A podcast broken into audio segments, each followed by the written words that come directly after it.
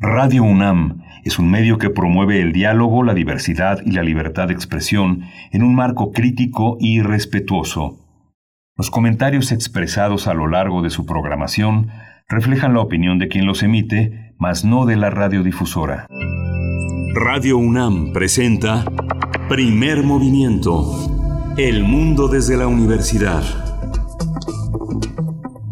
Hola, buenos días. Hoy es jueves 14 de enero, son las 7, 7 de la mañana aquí en la Ciudad de México. Le doy la bienvenida eh, a nuestros amigos, a nuestros colegas de la Radio Universidad de Chihuahua, con quienes estamos todos los días eh, de 6 a 7 de la mañana en el horario de Chihuahua, en Ciudad Cuauhtémoc, Ciudad Juárez, la ciudad de Chihuahua, cada quien con una programación distinta, pero de 6 a 7 en Radio UNAM, conectados en la misma frecuencia, en la misma vibración sonora.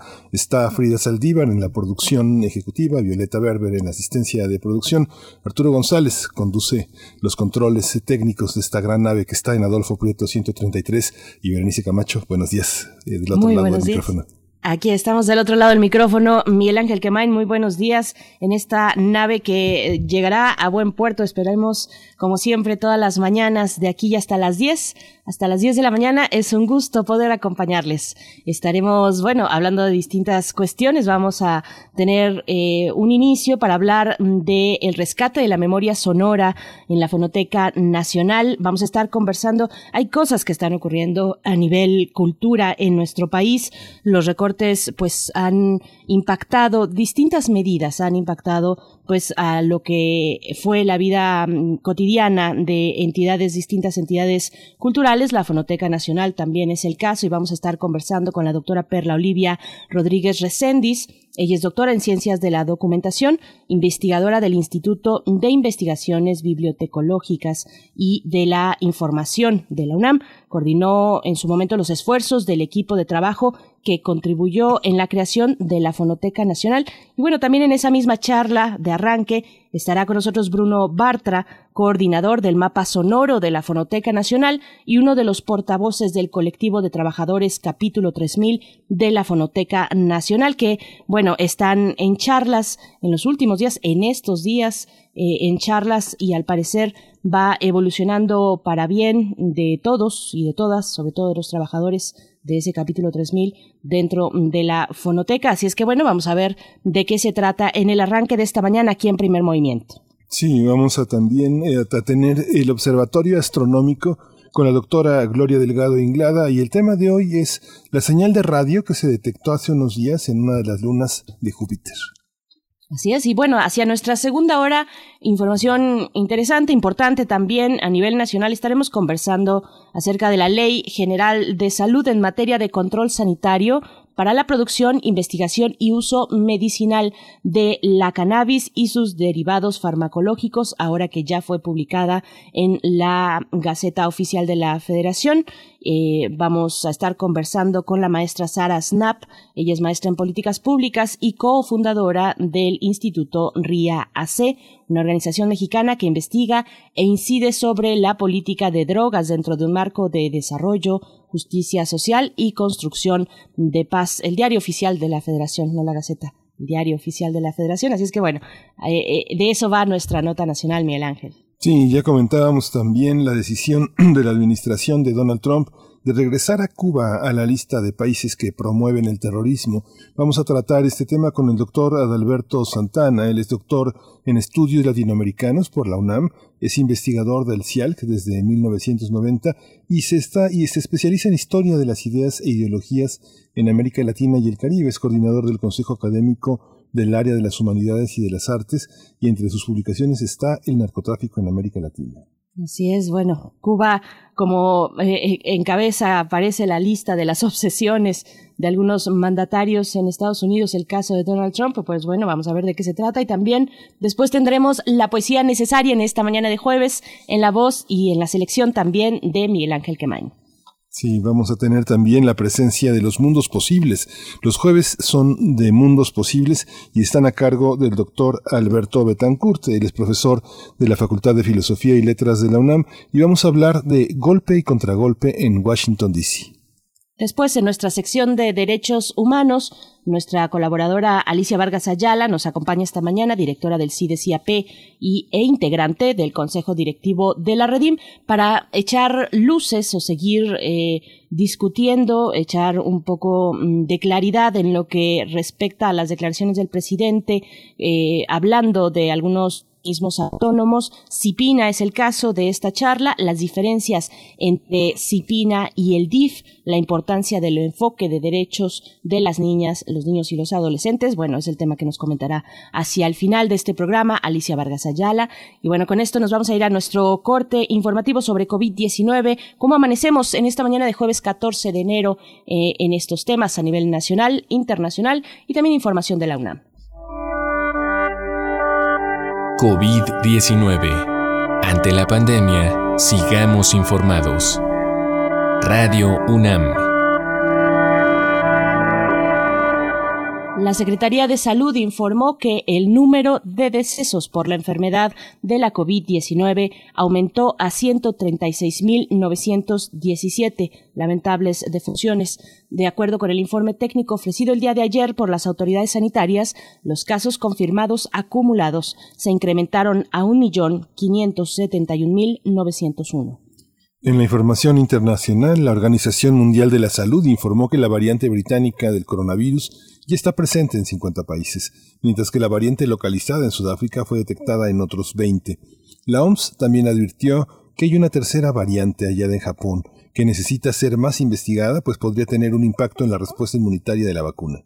Cuanto más se extiende el virus SARS-CoV-2, más ocasiones tiene de cambiar. Si hay niveles altos, tenemos que pensar que surgirán más variantes. Así lo señaló el organismo de las Naciones Unidas. En información de la UNAM, la Escuela Nacional de Estudios Superiores Unidad León celebra este jueves 14 de enero su primera década de actividades como campus multidisciplinario y modelo de la Universidad del siglo XXI. Fue la primera entidad académica que, construyó la UNAM fuera de la zona metropolitana. Para celebrar su décimo aniversario, la ENES Unidad León pondrá en marcha de manera remota dos laboratorios de innovación educativa que fortalecerán el uso de la tecnología entre sus académicos y estudiantes. Se trata de los laboratorios interdisciplinarios para la docencia e innovación educativa, el LIDIE, así son las siglas de este laboratorio, y de innovación educativa para estudiantes, el LIE.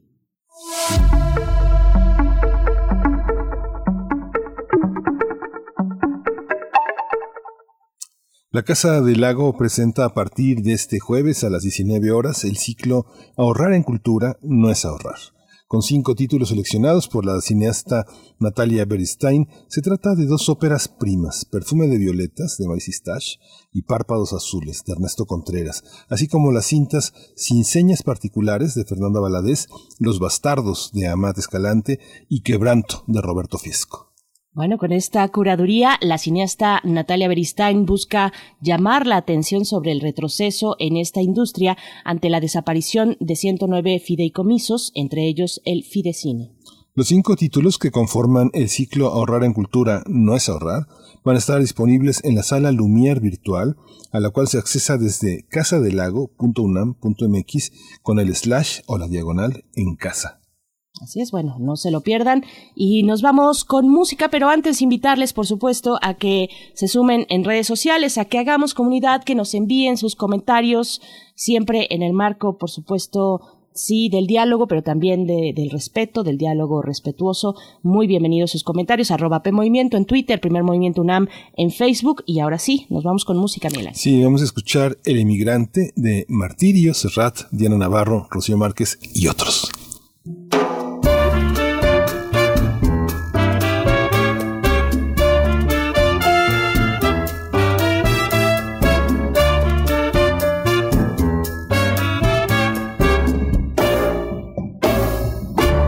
Que hacerme un rosario con tus dientes de marfil para que pueda besarlo cuando esté lejos de ti.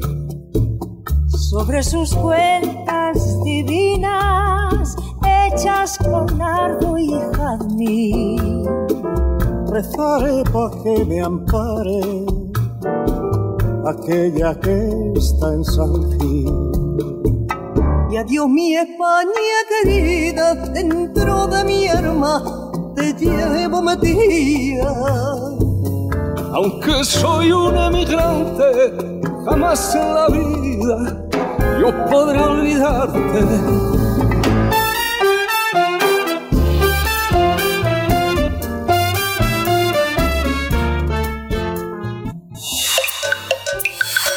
Primer movimiento. Hacemos comunidad. El colectivo de trabajadores capítulo 3000 de la Fonoteca Nacional de México informó mediante un comunicado su preocupación por la falta de sensibilidad de las autoridades de la Secretaría de Cultura ante el recorte de presupuesto que los deja sin empleo y pone en riesgo la preservación del patrimonio sonoro de la nación. Tras una reunión sostenida el pasado 11 de enero, este colectivo manifestó que se identificaron inconsistencias, contradicciones y ninguna certeza por parte de las autoridades para responder a la demanda de recontratación inmediata de los trabajadores. Tampoco existe una fecha o un plan para una supuesta recontratación parcial escalonada. Con el recorte, al menos 93 de sus 123 empleados quedarían fuera de la Fonoteca Nacional, un lugar que resguarda varias colecciones como la de Tomás Stanford, Henrietta Yurchenko, Raúl Helimer y Eduardo Llerenas, así como la serie radiofónica de Radio UNAM Foro de la Mujer que condució a la IDEFOPA, que forman parte del programa de la memoria del mundo de la UNESCO. Así es, bueno, otro proyecto que está en duda con este recorte es la tarea del rescate de la memoria sonora del cine mexicano, que también está considerada como memoria del mundo. Sí, se estima que esta dependencia protege más de medio millón de soportes originales que se tienen que preservar, clasificar y resguardar en bóvedas. Durante años, un cuerpo sólido de especialistas se ha dedicado a sostener el sistema de conservación y clasificación de los tesoros que resguardan la Fonoteca Nacional desde su creación, bajo la dirección entonces de Lidia Camacho. Así es, pues bueno, vamos a conversar sobre la importancia de preservar la memoria sonora y los recortes a la Fonoteca Nacional. Este día nos acompañan dos invitados. Eh, presento eh, por mi parte a la doctora Perla Olivia Rodríguez Recendis. Ella es doctora en Ciencias de la Documentación, investigadora del Instituto de Investigaciones de Bibliotecológicas y de la Información de la UNAM. Coordinó los esfuerzos del equipo de trabajo que contribuyó en su momento en la creación de la Fonoteca Nacional. Qué gusto poder conversar, doctora Perla Olivia Rodríguez Recendis. Gracias por estar esta mañana en primer movimiento. Bienvenida. Al contrario, muchas, muchas gracias a ustedes por el espacio. Buenos días. Gracias, eh, buenos días, eh, Perla Olivia. Eh, presento por mi parte a Bruno Bartra, músico, coordinador del mapa sonoro de la Fonoteca Nacional y uno de los portavoces del colectivo de trabajadores capítulo 3000 en la Fonoteca Nacional. Bruno, qué gusto oírte de nuevo. ¿Qué tal? ¿Qué tal? ¿Cómo están? muy buenos días. Muchas gracias por el espacio. Es un gusto estar por aquí. Muy buenos días, gracias a ambos por estar aquí. Pues bueno, eh, Bruno Bartra, me gustaría empezar con, con, la pregunta para ti, preguntarte cuál es la situación eh, actualmente, que nos des un panorama general y sobre todo cómo inició este momento um, complicado para la fonoteca. Bueno, es una situación que para la mayoría de los 93 trabajadores del capítulo 3000 de la Fonoteca Nacional pues es, es muy mala en el sentido de que eh, iniciamos este este 2021 este año de la pandemia este año de una contracción económica este año eh, pues eh, después de un 2020 tan atroz eh, lo iniciamos sin sin trabajo. Y esto eh, pues llegó de una forma eh, pues un tanto complicado, es decir, hacia inicios de diciembre, casi mediados de diciembre, se nos había informado, nuestros directores de área en la Fonoteca Nacional nos habían informado que, que se iba a recontratar a todo, a todo el personal. Eh, después, eh, el 23 de diciembre, eh, nos enviaron un mensaje a cada quien su director de área, eh, avisando que teníamos que reunirnos urgentemente y nos reunimos a las 5 de la tarde y ahí se nos se nos anunció. En ese momento se nos dijo que había un recorte de algunos les dijeron que de 80%, otros que de 75% en el presupuesto de la fonoteca y que muy muy pocos serían eh, recontratados. Eh, a lo largo de ese día después supimos que que pues bueno que un muy alto porcentaje de los 93 trabajadores eh, quedaríamos fuera eh, de la noche a la mañana y poco después, eh, digamos que por otros medios, porque no se nos dijo directamente en esa reunión, eh, ni posteriormente supimos que no era exactamente un recorte del 80%, sino otras cuestiones, pero entonces decidimos organizarnos porque eh, este recorte nos, nos preocupaba enormemente, sobre todo, además obviamente de ser un año de pandemia y, de quedarnos sin trabajo, pues el riesgo que corre el, el patrimonio sonoro del país al quedarse sin pues sin trabajadores esenciales la Fonoteca Nacional para operar, para para continuar restauración, para continuar el rescate de, de muchos eh, miles de soportes que quedan eh, pendientes, digamos, por, por ingresarse a las bóvedas, eh, porque esto frena la difusión de, de todo el acervo de la fonoteca, digamos que, que se van perdiendo eh, parte de las labores esenciales de la, de la Fonoteca Nacional, que están, entre otras, la difusión, la conexión de de este acervo con, con el público, con la sociedad o su reconexión más bien, ¿no? Y desde luego de todo el área de la investigación en torno a estos acervos, que es lo que permite eh, llevar esta difusión. Es decir, la labor de la fonoteca no, no termina solo en, en el resguardo, no es solo una bodega. Así es. Doctora Perla Olivia, bueno, qué privilegio ser parte, haber sido parte de la creación de una institución como esta. Eh, y le pregunto, ¿cuál es la relevancia, su la relevancia de la fonoteca respecto a la memoria sonora y qué inspiró en su momento a la creación de una institución como esta, doctora? Gracias, gracias por la pregunta. Pues sí, realmente fue un honor trabajar con un grupo pues muy reducido de personas que sacamos adelante la creación de esta institución. Eh, quiero decir que bueno, fue un trabajo de bastantes años, empezamos de cero en esa casa en donde vivía Octavio Paz y con esfuerzo pues de mucho eh, de mucha entrega, de mucha dedicación para poner a México ahora en la actualidad como uno de los países líderes de preservación a nivel internacional. ¿Qué es lo que eh, fue el eje de creación de la Fonoteca Nacional? Eh, fue crear una institución para preservar la memoria y para ello esta memoria sonora, que está formada por programas de radio, por música, por paisaje sonoro, por arte sonoro, entre otras creaciones sonoras, tenía que contar con las condiciones, con la infraestructura para salvaguardar este patrimonio. Se creó un edificio exprofeso con bóvedas para el almacenamiento de soportes analógicos.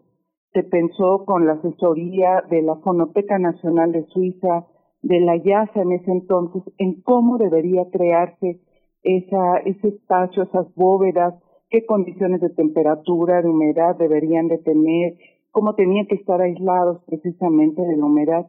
Y se logró un edificio que es único en su tipo, yo diría, en América Latina. Yo conozco diferentes experiencias y las bóvedas de la Fonoteca Nacional son únicas y son la infraestructura que permite la conservación precisamente de los soportes analógicos. Ese fue el primer paso. El segundo paso, la segunda gran eh, consideración con la cual se, se creó la Fonoteca Nacional fue que los materiales fueran catalogados, es decir, necesitamos identificar esos materiales y por eso, con base en las normas internacionales, se crearon herramientas para identificar y catalogar esos materiales. Y la tercera gran acción con la cual inició la Fonoteca Nacional fue la digitalización, es decir, todo lo que está grabado en soportes analógicos tendría que ser digitalizado. Y por ello también se dotó a la institución de la infraestructura capaz de digitalizar con tecnología de punta en ese entonces precisamente esos materiales. Con ello eh, se cubrían las etapas, los procesos básicos que garantizan la preservación. Eh, sabemos que esto solamente es, el, el inicio de lo que sería la preservación digital, pero yo diría que en efecto la Fonoteca Nacional fue dotada con la infraestructura necesaria para garantizar la conservación del patrimonio sonoro de México. pero esa, esta, esta infraestructura está dada también con eh, una serie de saberes y de experiencias que se han ido acumulando a lo largo del tiempo en la Fonoteca Nacional. Entonces, creo que esta, esto es fundamental y que, eh, bueno, este equipo con el que iniciamos en la Fonoteca Nacional a, trabajar, realmente, pues era gente eh, que aunque no veníamos del ámbito de los archivos todos, porque en México no hay formaciones eh, específicas en materia de archivos, hubo una, formación en campo precisamente para poder conocer, aprender y aplicar estos procesos documentales. Por ello es que sí, la Fonoteca Nacional cuenta con una base de especialistas, pues muy importante, y, y pues es muy lamentable este tipo de recortes que afectan la vida de las instituciones y más que se pierde el empleo de personas en este pico de la pandemia. Porque pues como lo he dicho se pierde experiencia profesional y sobre todo porque eh, nosotros que trabajamos en, en el ámbito de la formación, la UNAM, a través de la coordinación que tiene como RIDASA de la Red Iberoamericana de Preservación Digital de Archivos Sonoros y Audiovisuales, pues siempre considera a los especialistas de conservación, de catalogación, de digitalización de la fonoteca para que dicten webinars en acceso abierto porque son referencias a nivel internacional. Entonces, sí, la Fonoteca Nacional es una institución pues de referencia, una institución que tiene el beneplácito de la sociedad y que se ha ganado la confianza de la sociedad a través de estos 12 años de existencia. Sí, así como lo presentas, eh, Bruno, Bruno Bartra es este, bueno, no se va a no se va a venir abajo la fonoteca, ni se van a destruir sus acervos, sino que se detiene un área muy importante de ingreso de materiales que muchos especialistas en, en, el mundo este, están esperando que estén accesibles, que estén catalogados y que estén a disposición. Esto ha pasado en realidad en general en, gran parte de los archivos. Al Archivo General de la Nación le vino a pelo la, la pandemia porque ya estaba cerrado, ya estaba cerrado y estaba sin la consulta que tradicionalmente se podía realizar, se hacía por cita. Ahora en la Fonoteca Nacional es un aspecto vivo no tenemos en este momento la versión de Pavel Granados, que es una versión que está oficialmente colocada en la, en la página de la Secretaría de Cultura, como los acuerdos a los que se llegaron. Sin embargo, Pavel es parte de la, es parte de la institución, es un director que ha formado parte de ella, no es un, no es un dedazo, es alguien que tiene un diálogo con, con los trabajadores. ¿Cómo, eh, ¿Cómo encontrar una forma? Las formas, por ejemplo, la investigación, el patrimonio sonoro que nos debemos, a, que nos debemos al mundo poner a disposición, no solo a los mexicanos.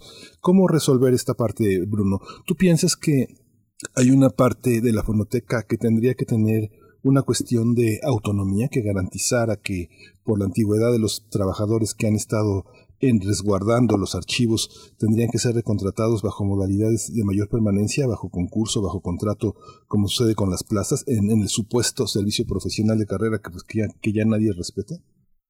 Eh, sí, claro que sí, pero antes nada más una acotación. Sí. sí, frena el ingreso de materiales a la fonoteca, se frena bastante en un alto porcentaje la investigación y se frena bastante la difusión.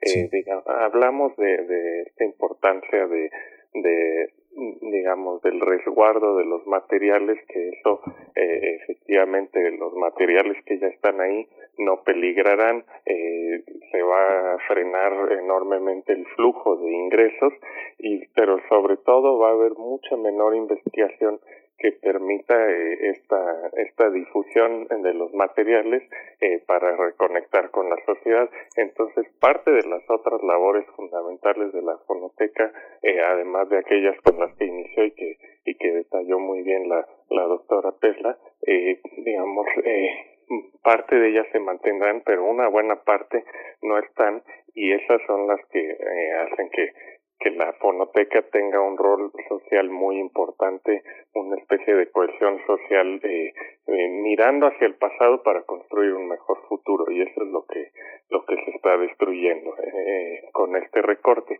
Ahora, desde luego creo que y esto sí sí lo lo comenté directamente a Pavel Granados creo que efectivamente eh, hay un problema en la fonoteca que tres cuartas partes de su personal eh, son capítulo 3000.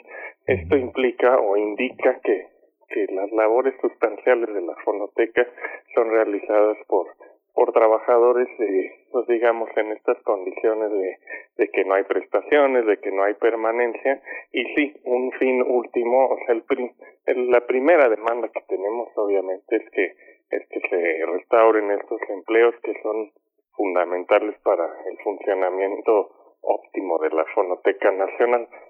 Pero obviamente, eh, digamos que este la institución se creó en, un momento histórico en el cual los presupuestos gubernamentales eh, se han adelgazado bastante, en el cual en general incluso en la iniciativa privada está predominando la, la precarización del trabajo, eh, se pierden este tipo de, de derechos que pues que tomaron este pues ya ya bastante más de 100 años en conquistarse por por diversos eh, trabajadores de tener prestaciones de tener una seguridad.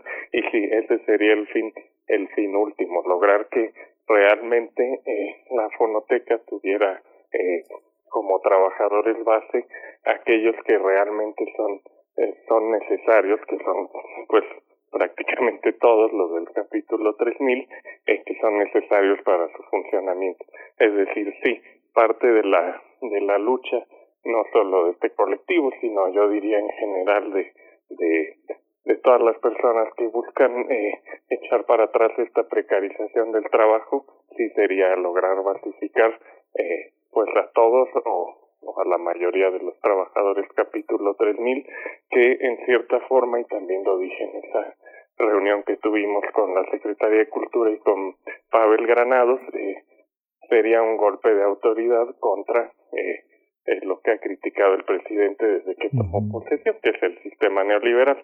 Ahora, eh, respecto a Pavel Granados, eh, desde luego siempre ha habido una, una comunicación con él, aunque no aunque no estuvimos muy contentos en su momento de cómo se nos se nos digamos anunció que quedaríamos eh, sin empleo todos sí lo eh, pues bueno es un colega él trabajó como capítulo 3000 muchos años sabemos que es alguien que que realmente ama a la fonoteca y que es la persona indicada para estar ahí.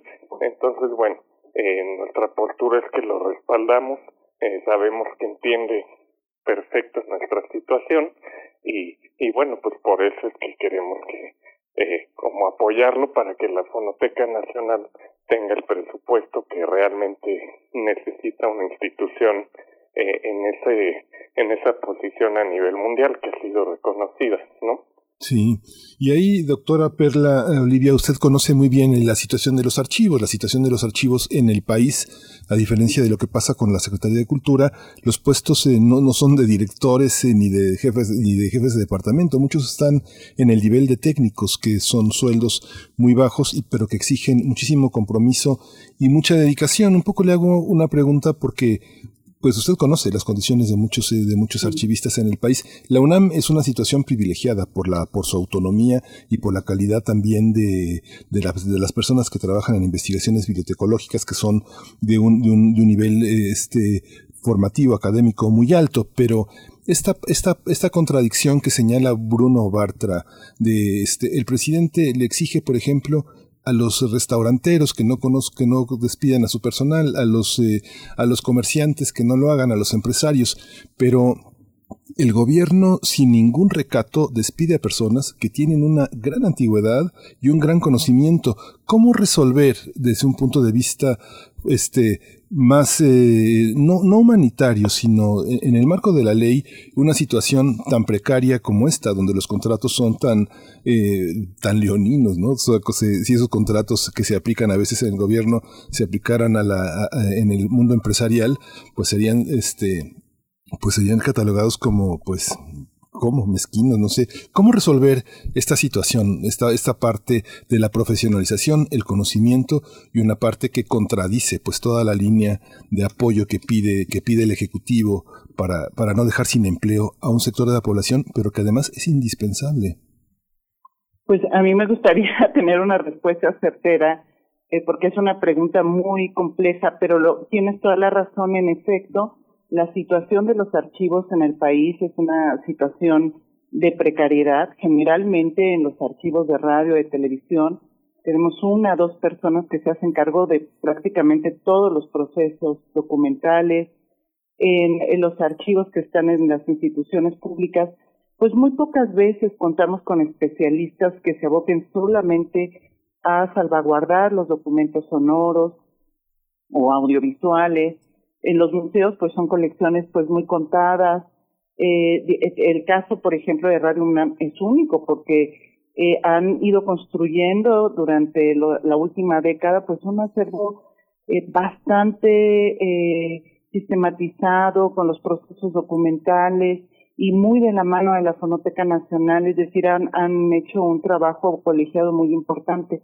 Y en efecto es una situación muy, muy compleja porque por una parte está el factor humano eh, que requiere, eh, pues, tener un empleo estable para poder eh, hacer un trabajo de preservación, por otra parte, los especialistas de archivos pues, requieren una capacitación constante. En la práctica, en la práctica, en realidad, en los archivos, una persona eh, acopia los materiales, los estabiliza, los limpia, los identifica, los cataloga. Ya llegar al nivel de digitalización es otra cosa porque es un nivel muy técnico, muy especializado y eh, a veces ese es un trabajo que hace cierta, ciertas personas que tienen una formación muy especializada, pero en ocasiones también el archivista lo tiene que hacer. Entonces sí es cierto lo que dices, es una perspectiva polivalente la que trabaja, eh, la que hay en nuestros archivos en realidad. Lo cierto es también que eh, los programas de actualización y de capacitación pues hacen que estos profesionales que necesitan actualizarse constantemente para poder eh, cumplir con todas las etapas de la preservación digital encuentren en, en, instituciones como por ejemplo la Fonoteca Nacional a través de todo el trabajo que ha hecho con Ibermemoria, de todos los cursos que han hecho, una referencia estable. Eh, ¿Qué significa esto? Que eh, hay precariedad en los archivos, que necesitamos definir claramente, bueno, esto está definido de creación en la Fonoteca Nacional, cuáles son los procesos documentales que se llevan a cabo, cómo se deben realizar y estos procesos documentales, qué perfiles necesitan precisamente para llevarse a cabo. Esos perfiles no pueden ser estáticos, sobre todo en este momento en que hay una emergencia de las nuevas tecnologías y que la preservación digital es el eh, tema más importante, esos perfiles requieren ser actualizados, pero hay conocimientos base que deben de tomarse como consideración. Entonces yo diría, tenemos que pensar sí en, en un gestor de contenidos digitales, en un documentalista digital, en este profesional que debe tener condiciones, pues sí, estables, porque eso da confianza no solo a los coleccionistas, sino también, por supuesto, a toda la sociedad. Debemos de pensar en archivos digitales sustentables y eso yo creo que es lo más difícil y lo que yo sugiero como respuesta a esta pregunta. Eh, no puede depender una institución del, de ningún gobierno, del cambio de ningún gobierno, porque quedamos a expensas de lo que decidan las autoridades. Hay procesos base que deben de mantenerse con la calidad y con el personal que sabe que debe de cumplir con esos trabajos. Y esos procesos son básicamente toda la parte que tiene que ver con la preservación del archivo. Entonces es una situación difícil. Eh, repito, el, dejar sin empleo a las personas pues no es la medida mejor en un momento tan crítico, eh, pero creo que es una oportunidad muy importante la reducción sobre eh, hacer que siga creciendo, porque yo creo que en estos últimos años ha habido una gran, una, una gran, eh, un gran impulso, un gran apoyo. De hecho, la fonoteca a través de toda la, la, la dirección de Pavel, pues ha tenido un trabajo muy importante con la UNAM. Y ese trabajo tiene que seguir porque no puede trabajar de manera aislada una institución. Es necesario, es necesario que haya una retroalimentación. Y además, yo lo, lo que quisiera añadir es que hay una situación crítica porque hay eh, cintas magnéticas que si no se digitalizan antes del año 2025 pueden desaparecer. Nosotros hicimos un trabajo con la fonoteca para identificar dónde están esas cintas que mayoritariamente están en estaciones de radio y eh, este este tipo de situaciones lo que eh, nos hace es pensar en que una de las prioridades en este momento es que se digitalicen, que se salvaguarden y se digitalicen estos materiales para que esos contenidos no se pierdan, Miguel Ángel. Porque lamentablemente de la radio tenemos muy pocas colecciones. Las colecciones de la radio empiezan a partir de los años 70 en la radio pública de México. Entonces, esa es una de las orientaciones estratégicas que tendríamos que pedir que se desarrollen en una institución de la envergadura de la Fonoteca Nacional, salvaguardar esa herencia de soportes analógicos que está en, en una situación muy crítica.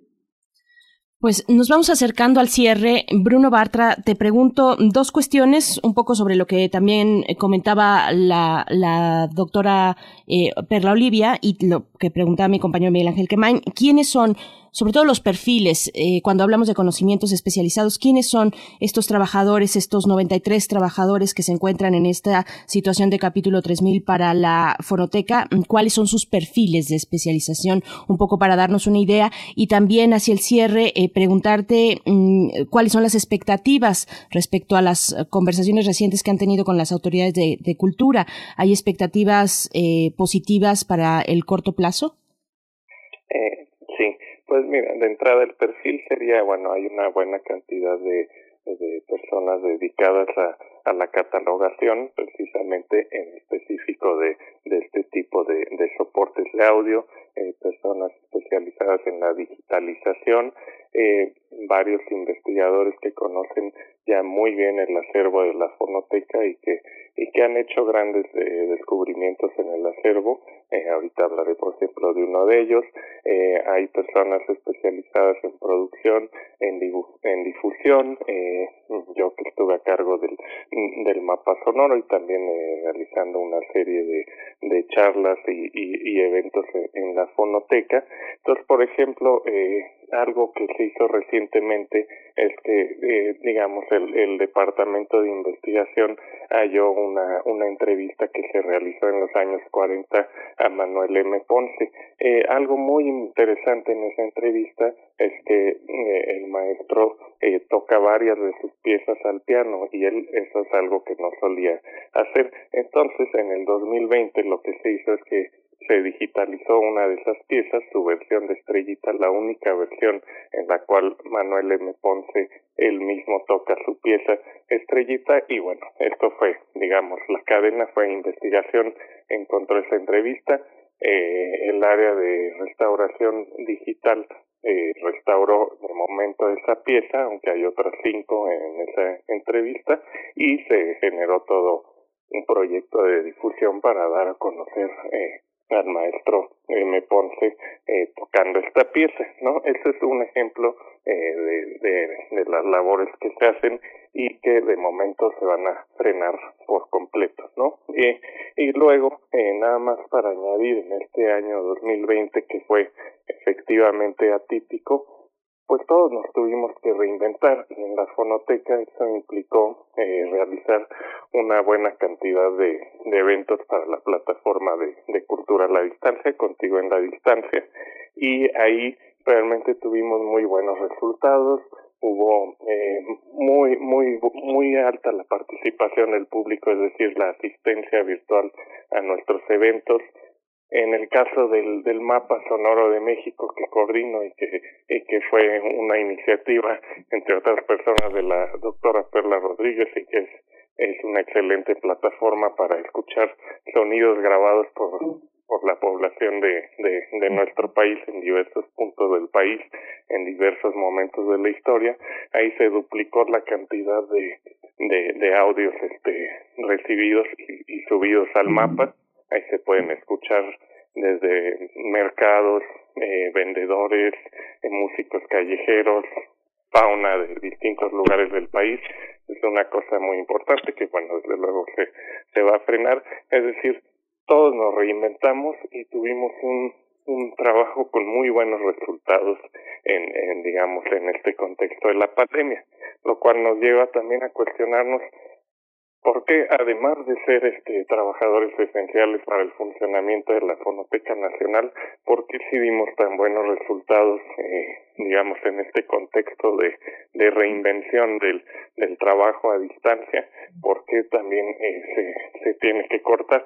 Y esto nos lleva también a, a la cuestión del, del presupuesto. Entendemos el, el contexto de la pandemia, entendemos la emergencia de salud, pero como nos dijo el director de administración de la Secretaría de Cultura, eh, no hubo una reducción del presupuesto, solo una reasignación. Entonces no entendemos por qué en esa reasignación no cabemos eh, trabajadores esenciales para la Fonoteca Nacional. Entonces, en el futuro, bueno, obviamente lo que buscamos es eh, la, la, restauración de nuestros trabajos. Eh, tenemos un lado como optimista en el sentido de que el canal se ha mantenido abierto, eh, que Pavel Granados tiene una muy buena disposición para eh, seguir charlando, pero sí nos desconcertó un poco en, nuestra primera reunión que, había gran inflexibilidad en cuanto a, la recontratación, ¿no? No entendemos por qué, si no bajo el presupuesto, eh, por qué estamos sin trabajo. Sí, pues muchísimas gracias. Lamentamos, lamentamos mucho la situación.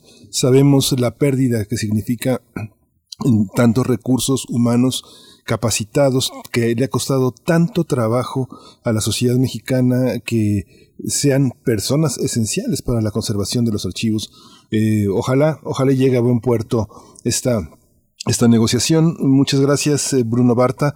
Bruno Bartra, coordinador del mapa sonoro de la Fonoteca Nacional. Muchas gracias, doctora Perla Olivia Rodríguez Recendis, por su disposición, doctora en ciencias de la documentación. Al contrario, gracias a ustedes y que todo se resuelva para, para bien de la memoria sonora de México, que todo se resuelva para bien también de los trabajadores. Sí, muchas gracias. Hasta pronto. Gracias a los dos. ¡Ay, qué complicado, qué complicado este panorama para la cultura y en este caso la Fonoteca Nacional que atraviesa por esta situación compleja. Vamos con un corte musical, vamos a escuchar algo a cargo de La Chica. La canción se titula Oasis.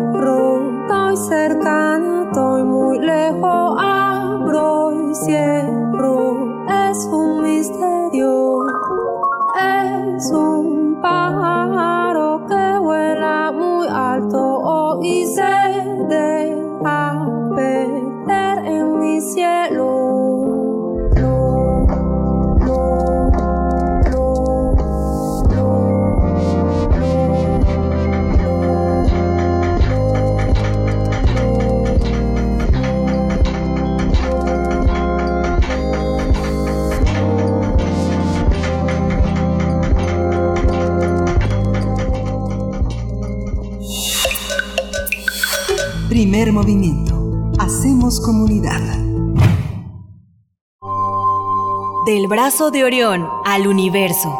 Observatorio Astronómico. Vamos a platicar del universo con la doctora Gloria Delgado Inglada, investigadora del Instituto de Astronomía de la UNAM, jefa de la Unidad de Comunicación y Cultura Científica también de ese instituto, que nos acompaña aquí cada 15 días en jueves para hablar de las estrellas del universo. La señal de radio que se detectó hace unos días en una de las lunas de Júpiter es el tema de esta mañana. Doctora Gloria, bienvenida, feliz año, buenos días, gracias por estar aquí. Sí, hola, buenos días. Feliz Muchas año gracias. a todos. Feliz año, doctora. Ya te habíamos presentado. Cuéntanos la señal de radio de FM que se detectó hace unos días en una de las lunas de Júpiter. Exactamente, pues parece que se ha detectado esta señal en, en Ganímedes. La noticia, de hecho, no ha tardado mucho en reproducirse en las redes. Entonces yo me dediqué a investigar un poco y me di cuenta de que no habían comunicado de prensa de la NASA y eso me, me pareció un poco extraño. En la página de la misión Juno, que es la que ha captado esta señal, hay dos noticias, eh, las dos más recientes son del 8 y del 13 de enero, es decir, y tratan solamente sobre la extensión que se acaba de aprobar para esta misión, para Juno, para que continúe activa hasta el 2025 o hasta que dure. Entonces, parece que son los medios de comunicación, como la cadena Fox, los que dan la noticia. Y al parecer fue un embajador de la NASA en Utah, que se llama Patrick Wiggins, quien hizo algunas declaraciones sobre este tema. Antes de traerles aquí la nota, yo quise ahondar un poco más porque me resultaba, como decía, muy raro que no hubiera comunicados de la NASA y que solo estuviera en medios de comunicación generalistas. Efectivamente, Patrick Wiggins es un embajador de la NASA, trabajó en un planetario en Utah y ahora ya está retirado y se dedica a la divulgación. Ha descubierto algunas supernovas y planetas menores, entonces sí es alguien cercano al tema y con conocimientos para hablar sobre él. Buceando más, encontré un artículo científico publicado el 30 de septiembre en una revista Geophysical Research Letters. Es decir, sí hay una publicación científica al respecto, pero es, de hace varios meses. Así que es un poco raro que justo ahora se dé ese boom. O quizás no es tan raro porque justo acaban de anunciar, como ya mencioné, esa extensión de la misión Juno, así que podrían estar relacionados ambos temas. Los invito a explorar Twitter porque realmente ha sido trending, trending topic la noticia. Hay muchísimos chistes y memes al respecto de, de este hallazgo mencionando pues que es una, un evento más de estos peculiares que están ocurriendo desde que comenzó el 2021. Pero bueno, volviendo al tema que nos ocupa, lo primero que quiero aclarar es que no necesitamos echar mano de una civilización alienígena inteligente para explicar esta señal. Hay una explicación más sencilla y más natural, como dice el propio Patrick Wiggins. Los responsables de la señal no son ni más ni menos que electrones que se están moviendo a muy altas velocidades. La explicación científica es que estos electrones están oscilando a un ritmo mucho menor del ritmo al que giran. Y ese detalle, esa diferencia, hace que los electrones amplifiquen las ondas de radio muy rápidamente. Este proceso se llama inestabilidad máster electrón-ciclotrón, es un nombre imposible y en realidad no es importante, solo para aquellos que quieran investigar un poco más, pero lo importante es que es un proceso muy conocido por los expertos. Lo quiero explicar de una forma un poco más sencilla, sin tanta palabra extraña. Júpiter emite ondas de radio. De hecho, estas señales son tan intensas que se pueden detectar incluso desde la Tierra. Y ya se habían detectado anteriormente señales de radio de Júpiter relacionadas con Io, otra de las lunas grandes de, de Júpiter, una luna que tiene mucha actividad volcánica. Pero la novedad es que hasta ahora no se habían detectado señales de radio de Júpiter relacionadas con Ganímedes que por cierto es la única que tiene un campo magnético conocido. Entonces, lo que ocurre es que hay electrones que están atrapados entre el campo magnético de Júpiter y el de Ganímedes. Y en ese atrapamiento dentro del campo magnético emiten estas ondas de radio y esto es lo que Juno ha podido eh, detectar. Si pudiéramos ver en ultravioleta veríamos también eh, auroras. Y bueno, un dato curioso es que por la velocidad de la sonda, que son unas 50 kilómetros por segundo, y el tiempo que duró esta señal, 5 segundos, sabemos que la región que produce la emisión mide al menos 250 kilómetros. Entonces, eh, no estoy segura si es la primera vez que se detecta o no, porque he visto resultados contradictorios, aunque fuentes de las que yo me fío dicen que sí, y entonces esto es un gran logro de Juno. Y eh, bueno, lo que iba a decir es que eh, parece que, esta noticia sobre la señal de, de radio, como mencioné antes, quizás surgió cuando se está hablando de la extensión de la misión de Juno y quizás esta persona de la NASA le preguntaron y comentó un poco sobre el tema y desmintió que se trataba de alienígenas y desmentir es algo muy malo o no sé, porque eso fue suficiente para que entonces llegaran toda esa aluvión de noticias en las redes. Pero de cualquier forma, pues está bien porque nos ha servido como excusa para poder hoy hablar de astronomía y aprender algunas cosas interesantes. Invito a todos a mirar en la página que tiene la NASA sobre la sonda Juno y ahora, como decía, eh, va a extender su trabajo hasta por lo menos el 2025 y va a explorar con más detalle Júpiter y sus lunas. Sí, fascinante, fascinante toda esta, toda esta tarea y la red de pesquisas para esta, para llegar a estas conclusiones y a estas, eh, y estas eh, indagaciones que son especulares pero sostenidas en una, en un conocimiento del tema, Berenice. Así es. Así es, pues, mm, doctora Gloria Delgado Inglada, como siempre, muchas gracias por esta participación. Eh, lo mejor, nuestros mejores deseos para este año, eh, sobre todo salud eh, y mucho y mucho trabajo. Muchas gracias, doctora. Nos escuchamos en 15 días. Lo mismo para todos ustedes. Un abrazo. Hasta pronto. Nos despedimos ya de la radio Universidad de Chihuahua. Mañana, como siempre, nos encontramos a las 6 de la mañana, la hora en la que nos encontramos allá en Chihuahua, 7 de la mañana, hora del centro del país. Vamos a hacer el corte. Ya llegamos al final de este primer momento. Y bueno, hoy que es jueves 14 de enero, volvemos, volvemos, estamos en primer movimiento. Síguenos en redes sociales. Encuéntranos en Facebook como Primer Movimiento y en Twitter como arroba PMovimiento. Hagamos comunidad.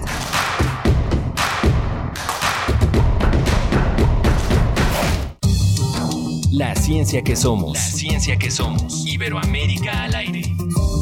Descubre la ciencia que está presente en tu día a día a través de cápsulas, reportajes, entrevistas y reportes en vivo. Viernes de 10 a 11 horas por el 96.1 FM. La ciencia que somos. Iberoamérica al aire. Una coproducción de Radio UNAM y las direcciones de divulgación de la ciencia y de las humanidades. En Morena estamos unidos para sumar ideas, esfuerzos y esperanzas. La lucha nos reúne y nuestra diversidad nos fortalece. Juntas convertiremos los retos en victorias. Juntos vamos a consolidar la cuarta transformación. Este movimiento avanza con honestidad y austeridad, en el barrio y en el campo. Con millones de manos, mentes y corazones, este partido le pertenece al pueblo. Cuando gana Morena, gana el pueblo de México. Morena, en la ciudad están haciendo un movimiento bien chilango y bien bonito. Un movimiento de gente de bici, de a pie, de metro y de pecero. Un movimiento diverso que lucha con todo por el respeto a la diversidad. Algunos nacimos aquí, otros no. Todos tenemos pasados diferentes, pero nos une a nosotros deseo de un futuro mejor para esta ciudad. Te invitamos a participar con nosotros porque la ciudad ya está en movimiento. Mensaje dirigido a militantes, simpatizantes y asamblea electiva de Movimiento Ciudadano. Movimiento Ciudadano. La vacuna contra el COVID-19 ya está llegando a México y con ella la esperanza de un mejor futuro se levanta. Sin embargo, debes recordar que aún hay riesgo de contagio y debemos seguir cuidándonos. Quédate en casa. Si tienes que salir, usa cubrebocas. Mantén sana distancia. Lava tus manos constantemente y usa gel antibacterial. Si tienes síntomas, acude al centro de salud más cercano. Si te cuidas, cuidas a México. Tiempo cedido por Morena para el cuidado de la salud. Las comunidades indígenas germinan conocimiento, maravilla y tradición. Son sabiduría ancestral, clave para entender el presente, donde hilan un collar de flores. Xochicóscat, collar de flores, con Mardonio Carballo. Escúchalo todos los lunes a las 10 de la mañana, aquí en Radio UNAM. Experiencia Sonora. El crimen organizado avanza, los jóvenes sin oportunidades. Es el México del retroceso de Morena. Llegó la hora de corregirlo. El PAN gobierna mejor y gobierna para todas y todos. En Guanajuato, más de 11.000 empleos se recuperaron en solo tres meses tras la pandemia. El estado más seguro para vivir es Yucatán. Tamaulipas apuesta por energías limpias y renovables. Tan solo en Baja California Sur, la inversión extranjera creció 21%. Habla Marco Cortés, presidente nacional de PAN. Cambiemos hacia el futuro. Únete a Acción por México. Partido Acción Nacional. Propaganda dirigida a militantes del PAN para la precampaña a diputados federales. Entonces, ¿qué? ¿Te vas a seguir haciendo? ¿Vas a seguir permitiendo que todos estos políticos mediocres y corruptos... Sí, eso. Sigan haciendo lo que se les da la gana con nuestras vidas. ¿Te vas a quedar cómodo en tu casa ese domingo tan importante? Mientras estos tipejos siguen violando una y otra vez tus derechos. De una vez te digo. Que yo no. Pásate a la izquierda. Todo México se está pasando a la izquierda. El PT te acompaña. El PT te empodera. El PT está de tu lado. Morena nos prometió que iba a barrer de arriba hacia abajo y lo cumplió. Barrió con ahorros de México. Barrió con los medicamentos. Barrió con las estancias infantiles. Barrió con los apoyos para el campo. Barrió con el empleo. Barrió con los programas de apoyo a las mujeres. Barrió con todo. Morena es una desgracia para México. PRI, el Partido de México. Creemos en un mundo donde se escucha toda la música, toda la música, donde el conocimiento esté abierto al mundo, donde se ame de todas las formas, Ese mundo es posible y vamos a pelear por él. Resistencia modulada. De lunes a viernes, de las 20 a las 23 horas, por el 96.1 de FM, Radio UNAM. Experiencia sonora.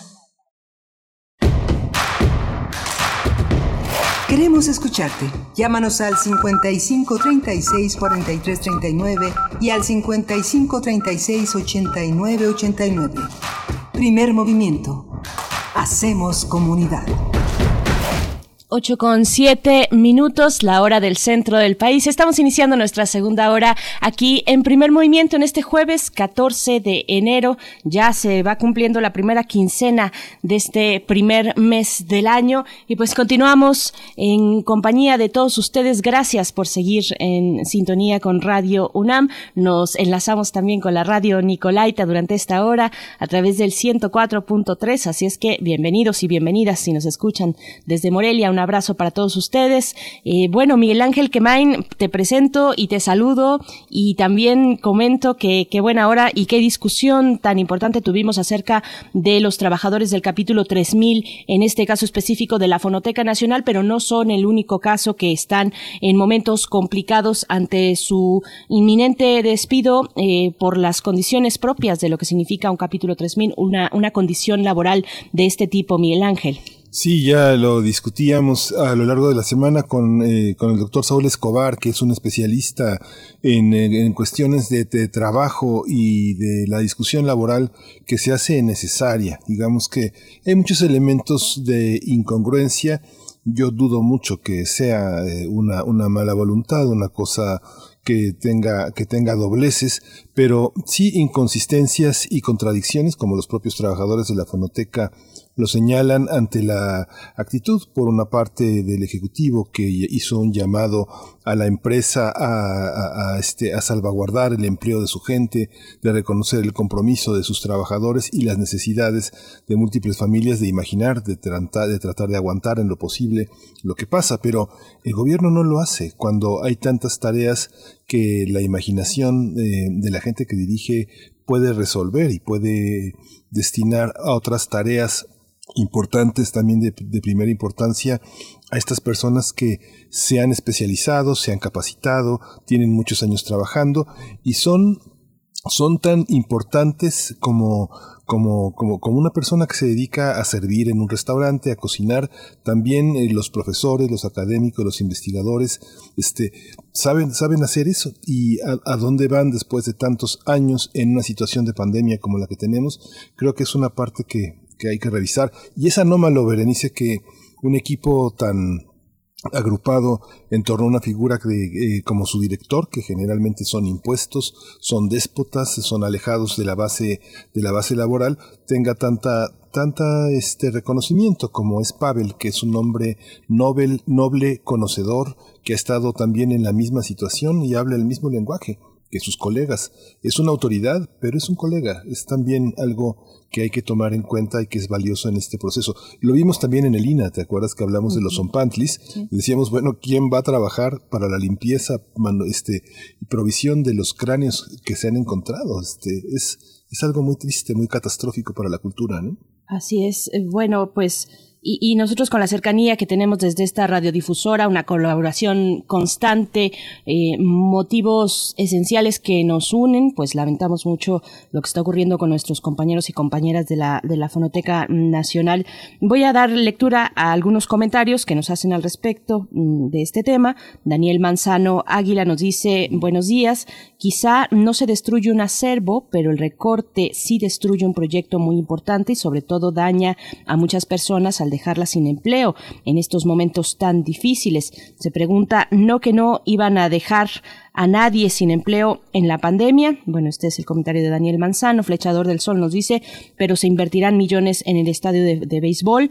También por acá nos comentaba, bueno, esos son los comentarios con respecto a nuestro tema específico de la fonoteca. María Elizondo, en otro tema, nos comenta y una recomendación para todos ustedes que se deleiten, dice, con la aplicación Skyview, ahora que también hablábamos del universo, esta aplicación Skyview, con ella pudo, pudo ver ella eh, a Júpiter con Saturno. Así es que bueno, ahí está la recomendación Skyview, yo también la recomiendo, la uso desde hace, hace bastante tiempo. Bueno, otro comentario sobre la fonoteca.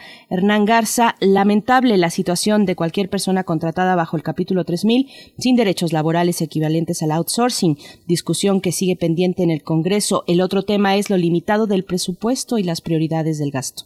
Más impuestos, más deudas, se pregunta. Gracias por tus comentarios. Como siempre, Hernán Garza. Pues bueno, querido Miguel Ángel, vamos todavía con esta hora por delante la nota nacional para hablar de la Ley General de Salud en materia de control sanitario para la producción, investigación y uso medicinal de la cannabis y sus derivados farmacológicos. Ya en un momento más estaremos con la maestra Sara Snap para conversar al respecto, una de las eh, especialistas pues más destacadas en este tema, que también ha hecho un trabajo de, de difusión de promoción de estos temas relacionados con el cannabis. Así es que, bueno, esto para nuestra nota nacional. Sí, muy bien. Y, está, y la nota internacional que está dedicada a la decisión de la administración de Donald Trump de regresar a Cuba a la lista de países que promueven eh, eh, el terrorismo. Eh, Trump ahora enfrenta un juicio político que ya prácticamente está sobre la mesa de la justicia estadounidense y bueno, es parte, es parte de esta de este destrozo, de este, este, de este, esta cabra en cristalería que es eh, Donald Trump. Esta cabra en cristalería, así es. Pues bueno, vámonos ya directamente con nuestra nota nacional. Primer movimiento. Hacemos comunidad. Nota nacional. Este miércoles 13 de enero entró en vigor el reglamento en materia de control sanitario para la producción, investigación y uso medicinal de la cannabis, luego de que el martes fuera publicado en el Diario Oficial de la Federación. La norma regula la producción primaria de marihuana, su experimentación para la salud, la investigación farmacológica, la fabricación de medicamentos, así como el uso médico en diagnóstico, prevención, terapia, rehabilitación y cuidados paliativos. El reglamento contempla permisos para profesionales que deseen hacer investigación medicinal de la cannabis, siembra con fines de investigación y fabricación, así como prescripción de medicamentos. La publicación ocurre tras la reforma a la Ley General de Salud que aprobó el Congreso en abril de 2017. Así podrá iniciar la industria mexicana del cannabis medicinal bajo la vigilancia de la COFEPRIS, que se encargará de emitir las licencias sanitarias para producción, investigación y prescripción. El reglamento también contempla permisos de importación y exportación de fármacos derivados, medicamentos de cannabis y materia prima, como semilla botánica, este, plántulas para siembra y material vegetal de propagación. Bien, pues vamos a analizar esta ley publicada ya recientemente en el Diario Oficial de la Federación y en este día nos acompaña a través de la línea la maestra Sara Snap. Ella es maestra en políticas públicas y cofundadora del Instituto RIA AC, una organización mexicana que investiga e incide sobre políticas de drogas dentro de un marco de desarrollo, justicia social y construcción de paz. Y como siempre, un placer poder conversar contigo, maestra Sara Snap. ¿Cómo estás esta mañana? Bienvenida a Radio UNAM. Buenos días, muchas gracias de nuevo por la invitación.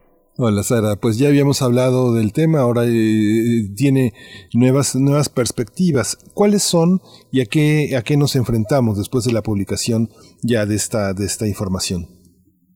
Sí, pues ustedes hicieron un resumen excelente de, de qué contiene el reglamento. Es importante eh, entender que el reglamento eh, se deriva de una ley que fue aprobada en 2017, una ley que era la respuesta eh, a la presión mediática y social eh, de la lucha de muchas familias con hijos con epilepsia, ¿no? Entonces, esto fue una ley, eh, tenemos que saber que la discusión eh, hoy en día en el, en el Senado el año pasado y ahora en la Cámara de Diputados sobre el uso adulto es parte de la jurisprudencia y sobre el derecho al libre desarrollo de la personalidad. Mientras este reglamento eh, siempre eh, sabíamos que no iba a cumplir eh, con las exigencias de, de, las y los pacientes y con sus familias, sino que era eh, realmente detallar lo que ya habíamos visto en una ley en 2017, una ley que contemplaba, que no contemplaba el autocultivo para, pacientes, que es algo que, que siempre ha sido pues necesario y parte de eh, parte de las exigencias. Eh, entonces, lo que sí estamos viendo, y creo que es algo positivo en el reglamento, es que la Secretaría de Salud cumplió con una fecha límite que ellos tenían, que era este 12 de, enero, para, em, para, para eh, emitir este reglamento y que sí abre la puerta a mayor investigación, eh, mayor investigación en cannabis medicinal. Y eso viene de, perdón, tengo un hijo así. sí, no, no te preocupes. Y, y eso, eso realmente, como bien dijeron, esto es una ley para la industria farmacéutica para hacer medicamentos derivados de cannabis. No es para poder hacer remedios herbolarios, no hay un reconocimiento de los productos artesanales. y eso ojalá va a quedar en la ley de, uso adulto y ahí se va a poder armonizar con esa ese diversidad de productos. Pero sí da una entrada a la industria farmacéutica mexicana de empezar a explorar productos con derivados de cannabis, tal vez productos que se han ido desarrollando en otros países o propios productos con eh, estudios clínicos, eh, con toda la, evidencia que se tiene que generar antes de que se aprueba un medicamento. Y del otro lado, pues, eh, universidades eh, y otras instituciones van a poder pedir estas estos, estas licencias de investigación y con eso tanto hacer eh, cultivar la materia prima como llevar a cabo todo todo un protocolo de investigación. Y eso es bueno porque significa que ya estamos avanzando, porque ese tipo de investigación toma eh, entre tres a cinco años y pues es importante que ya podemos ir avanzando en eso. Entonces, entonces, eh, con esta claridad que nos compartes, Snap y que además te agradecemos mucho que bajo estas condiciones en las que todos estamos en casa, con nuestros eh, familiares, con nuestros hijos, nuestras hijas, también eh, compartas con nosotros este conocimiento. Eh, entonces, decir, no es, estamos hablando, digamos, de una cuestión distinta cuando hablamos de esta ley eh, que se publicó ya en el diario federal de la, en el diario oficial de la Federación, es distinta a la ley de uso adulto de cannabis. ¿Quién podría tener participación en esta industria que se abre, en este también camino hacia la investigación? ¿Quiénes podrían participar? Porque se trata también, creo que uno de los elementos de los que hemos hablado es de la, un poco de la democratización de este mercado, de abrir las posibilidades como ya lo están haciendo otros países. Sí, digamos que esta ley, eh, yo siempre lo he pensado, es una ley muy tímida, eh, y, fue aprobada durante la administración de Peña Nieto, pero nunca fue reglamentado y eso fue lo que sucedió ahora, ¿no? Sacan eh, pues las reglas del juego y eso solo viene gracias a, a, un caso llevado por Margarita García eh, a favor de su hijo Carlos, que es un joven de 17 años con epilepsia. Entonces, esto fue eh, también un mandato de la Suprema Corte. Mientras, y, y ahí los actores que van a poder jugar son actores que tienen eh, ya los, los, la infraestructura de un laboratorio de control donde la producción va a suceder bajo condiciones eh, muy específicos como, eh, y dice ahí en el reglamento, sitio confinado permitido. Entonces van a ser sitios cerrados donde eh, uno puede controlar que no hay ninguna intervención eh, por parte de la naturaleza, ¿no? De que son espacios controlados, eh, como se hace con otros medicamentos.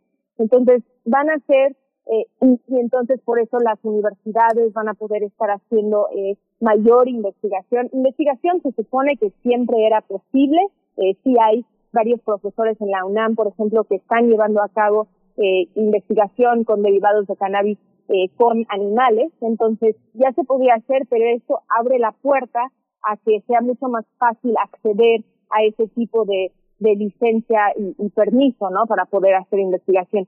Pero sí van a ser los que tienen la, la posibilidad de controlar todo el proceso eh, bajo muy estrictas eh, reglas de, de medicamentos y de, y de investigación. Entonces van a ser actores grandes, claramente, eh, mientras no existe, y, y no existe entonces ese reconocimiento al campo o a las comunidades cultivadoras o acciones o medidas afirmativas hacia esas poblaciones.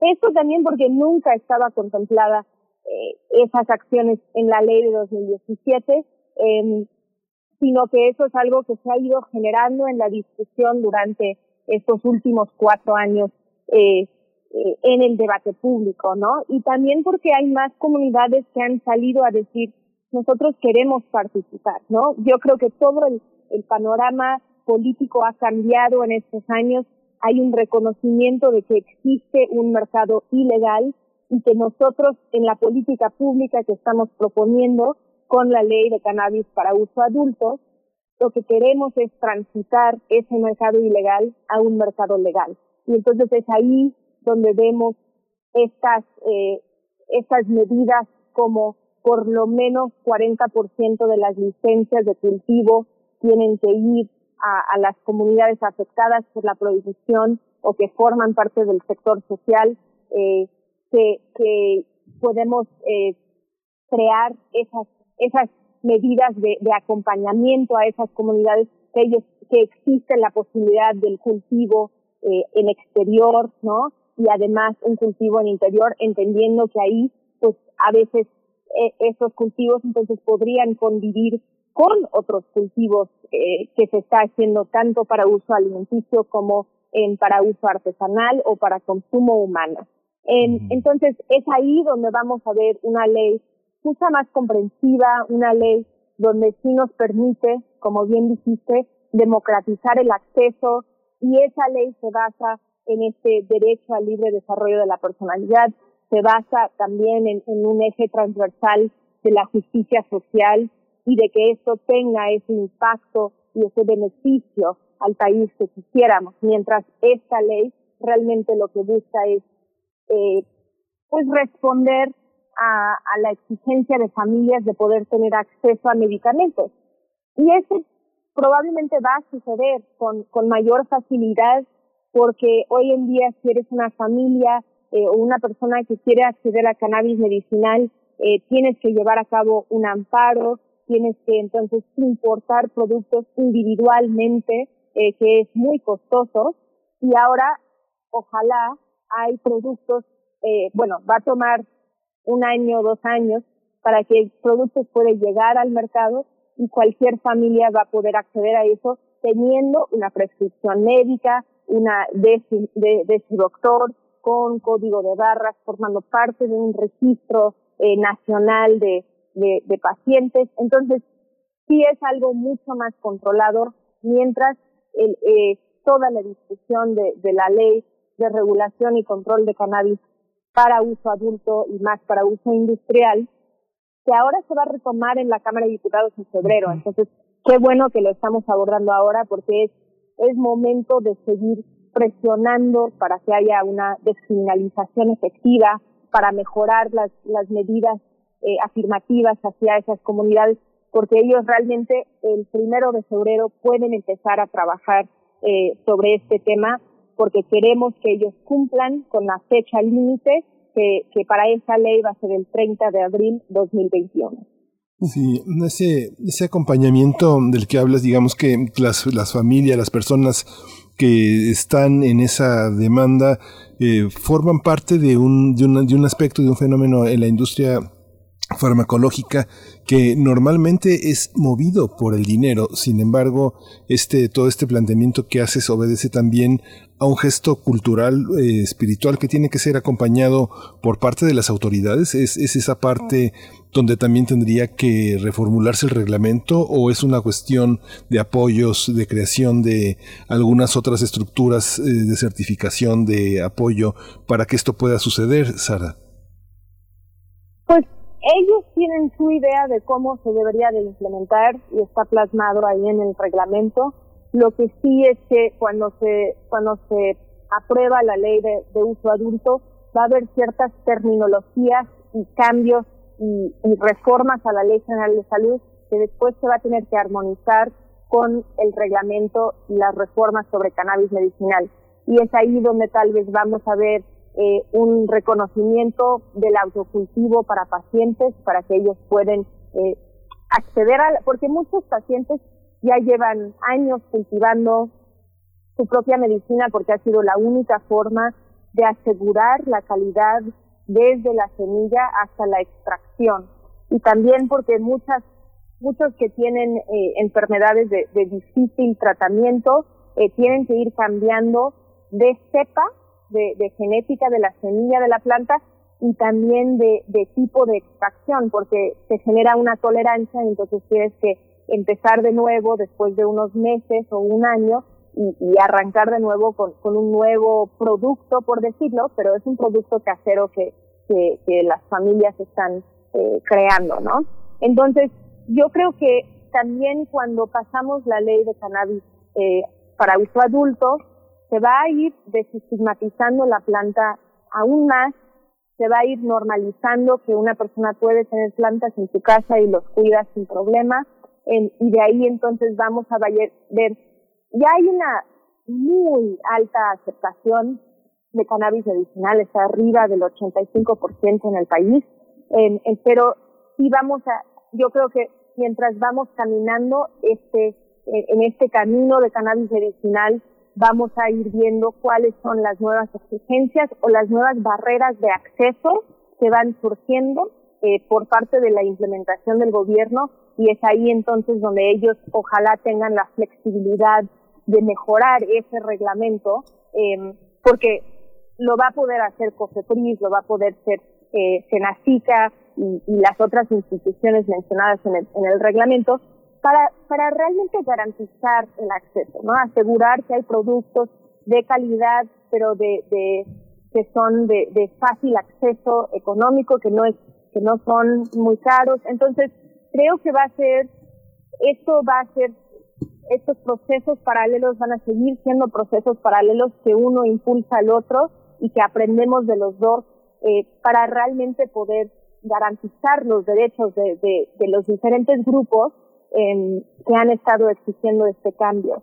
y, creo que lo difícil es que también eh, COFEPRIS tiene que, estar involucrados, entonces eh, ojalá que ellos también tienen, tengan mucha voluntad eh, para poder eh, escuchar a las familias durante este periodo de, de, de, escribir y de redactar el reglamento fueron muy cerrados. Eh, yo entiendo por qué, justo por estos intereses económicos, para no, ellos dijeron, si, si abrimos la puerta a algunos, tenemos que abrir la puerta a todos y no queremos, eh, no necesitamos escuchar a todos eh, justo por, por la influencia de la, de la industria farmacéutica. Entonces, creo que estuvo bien, pero en la implementación sí va a ser crucial que sí están escuchando y, viendo cómo va y, y, cómo realmente está cumpliendo con este mandato de asegurar que las personas tengan acceso eh, a los a lo que ellos necesitan para sus padecimientos. Sara Snap, nos vamos acercando al final de esta charla, pero te pregunto, bueno, el, con respecto a la ley de uso adulto, como nos comentas, pues se acerca cada vez más el momento legislativo para precisamente reglamentar, pero también coincide con un momento muy importante que es el del proceso electoral eh, ¿Cómo ves estas cuestiones? ¿Se tocan? ¿Está, digamos, de alguna manera en riesgo la posibilidad de apertura, de mayor sensibilidad por parte de, las y los legisladores al momento de decidir sobre uso adulto cuando nos encontraremos ya en pleno proceso electoral? Sí, tocaste un, un punto muy, muy sensible, muy importante, porque justo eso siempre era nuestra preocupación de extender eh, la prórroga hasta hasta ese siguiente periodo legislativo. Ya sabemos que hay muchas eh, y muchos legisladores que han pedido eh, licencia para poder estar en, en, diferentes puestos o, buscar otro, no estar en, en todo el periodo electoral, eh, que sí es preocupante porque también ellos pues a veces no quieren tocar temas controversiales, por decirlo, eh, aunque también esto es un mandato de la Suprema Corte. Nosotros lo bueno es que va a suceder antes, entonces ojalá que, que sí, lo, sí lo sacan a tiempo. Nosotros, por eso nuestra exigencia principal sí es que cumplan con la fecha y que ellos desde la primera semana en febrero pueden empezar a trabajar. Tampoco es que, que necesitan re, redactar toda la ley eh, que ya fue aprobada por el Senado, sino que lo que tienen que hacer son cambios para asegurar eh, la descriminalización efectiva de la planta. Digamos que ahorita como está escrita en la ley, realmente cualquier persona que, va y compra en un dispensario legalmente o que forma, que tiene su autocultivo y está transportando, va a ser tratado como una persona que ha cometido un delito. Y esto porque, aunque me encuentran con 22, 26 gramos, cuando lo permitido son los 28, lo que tienen que hacer es llevarme ante el MT, donde van a hacer un peritaje y, averiguar bien qué es cannabis, cuántas cuántos gramos tengo, etcétera, etcétera. Y en ese proceso me pueden detener hasta 48 horas. Y eso es muy criminalizante y pues puede derivarse esa detención en otras violaciones a los derechos humanos que si queremos pensar o me pueden extorsionar. Entonces, eso es lo que queremos quitar. Queremos asegurar que eso no sigue siendo eh, una mala práctica en nuestra sociedad, sino que se quita y yo soy entonces una consumidora eh, de cannabis igual que del alcohol y puedo entonces portar la cantidad que yo quiero sin tener miedo de que me van a detener por alguna razón.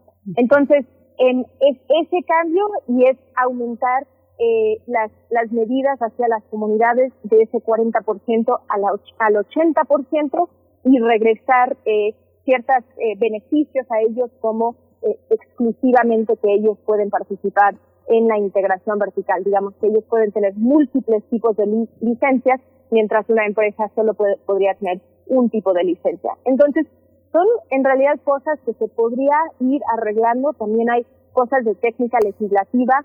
En lo que realmente eh, importa ahora es de que la Comisión de Justicia en la Cámara de Diputados, junto con la Comisión de Salud, realmente eh, se pongan las pilas para poder trabajar esto desde el primer día. Como ustedes saben, estamos en un momento tan extraño del mundo y de la historia, es muy difícil hacer ese acompañamiento por la distancia, pero nosotros estamos aquí eh, para poder ayudarles. No es algo que, que ellos no se van a volver expertos en este tema en, en los próximos dos o tres meses, sino que creo que sí es fundamental para que no se politiza demasiado eh, durante este periodo, que realmente se puede avanzar con las mejoras técnicas que son necesarias para asegurar que sea una, una ley benéfica para México y de ahí pasarlo rápidamente por el Senado para que pueda ser eh, aprobada. Que no, que no empiezan esta, este juego entre las dos cámaras eh, y más cuando ya hemos visto muchas de los senadores y senadoras irse para, para contender en, en otras elecciones. Entonces, eh, sí tienen la posibilidad, tienen, tienen todas las herramientas y nosotros estamos aquí para asegurar que ellos hagan los cambios necesarios. Solo falta que, que realmente arrancan con ese propósito de año nuevo. Ojalá. Pues ojalá y estaremos, si nos permite, Sara Snap, eh, también comentando contigo cuando llegue el momento, el momento legislativo que nos dices tiene una fecha límite mm, del 30 de abril, así es que serán semanas interesantes para seguir pues esta narrativa que ojalá tenga un punto final eh, al menos con, con, cierta apertura, porque ha sido un camino muy largo y, y, bueno, siguen ahí organizaciones como la que tú representas al pie del cañón eh, con, con, eh, con, este seguimiento precisamente. Maestra Sal Snap, te agradecemos como siempre muchísimo, te deseamos muy buen día, muy buen año también para ti. Muchas gracias a ustedes también y todos los que nos escuchan. Va a ser un gran momento para seguir haciendo presión, entonces nos pueden seguir en redes, en RIA, en Regulación por la Paz, Instituto RIA y también Regulación por la Paz para que si ellos sienten esta, este movimiento y esta necesidad de hacer esas mejoras. Entonces, muchas gracias por el espacio de hablar de este tema. Gracias, Gracias al contrario. Maestra Sara Snap, maestra en políticas públicas y cofunda, cofundadora del Instituto RIA AC. Bueno, Miguel Ángel, sí. eh, ¿qué tema? Nos vamos con música. Vamos con música. Vamos a escuchar de Fumio Yasuda, Heavenly Blue.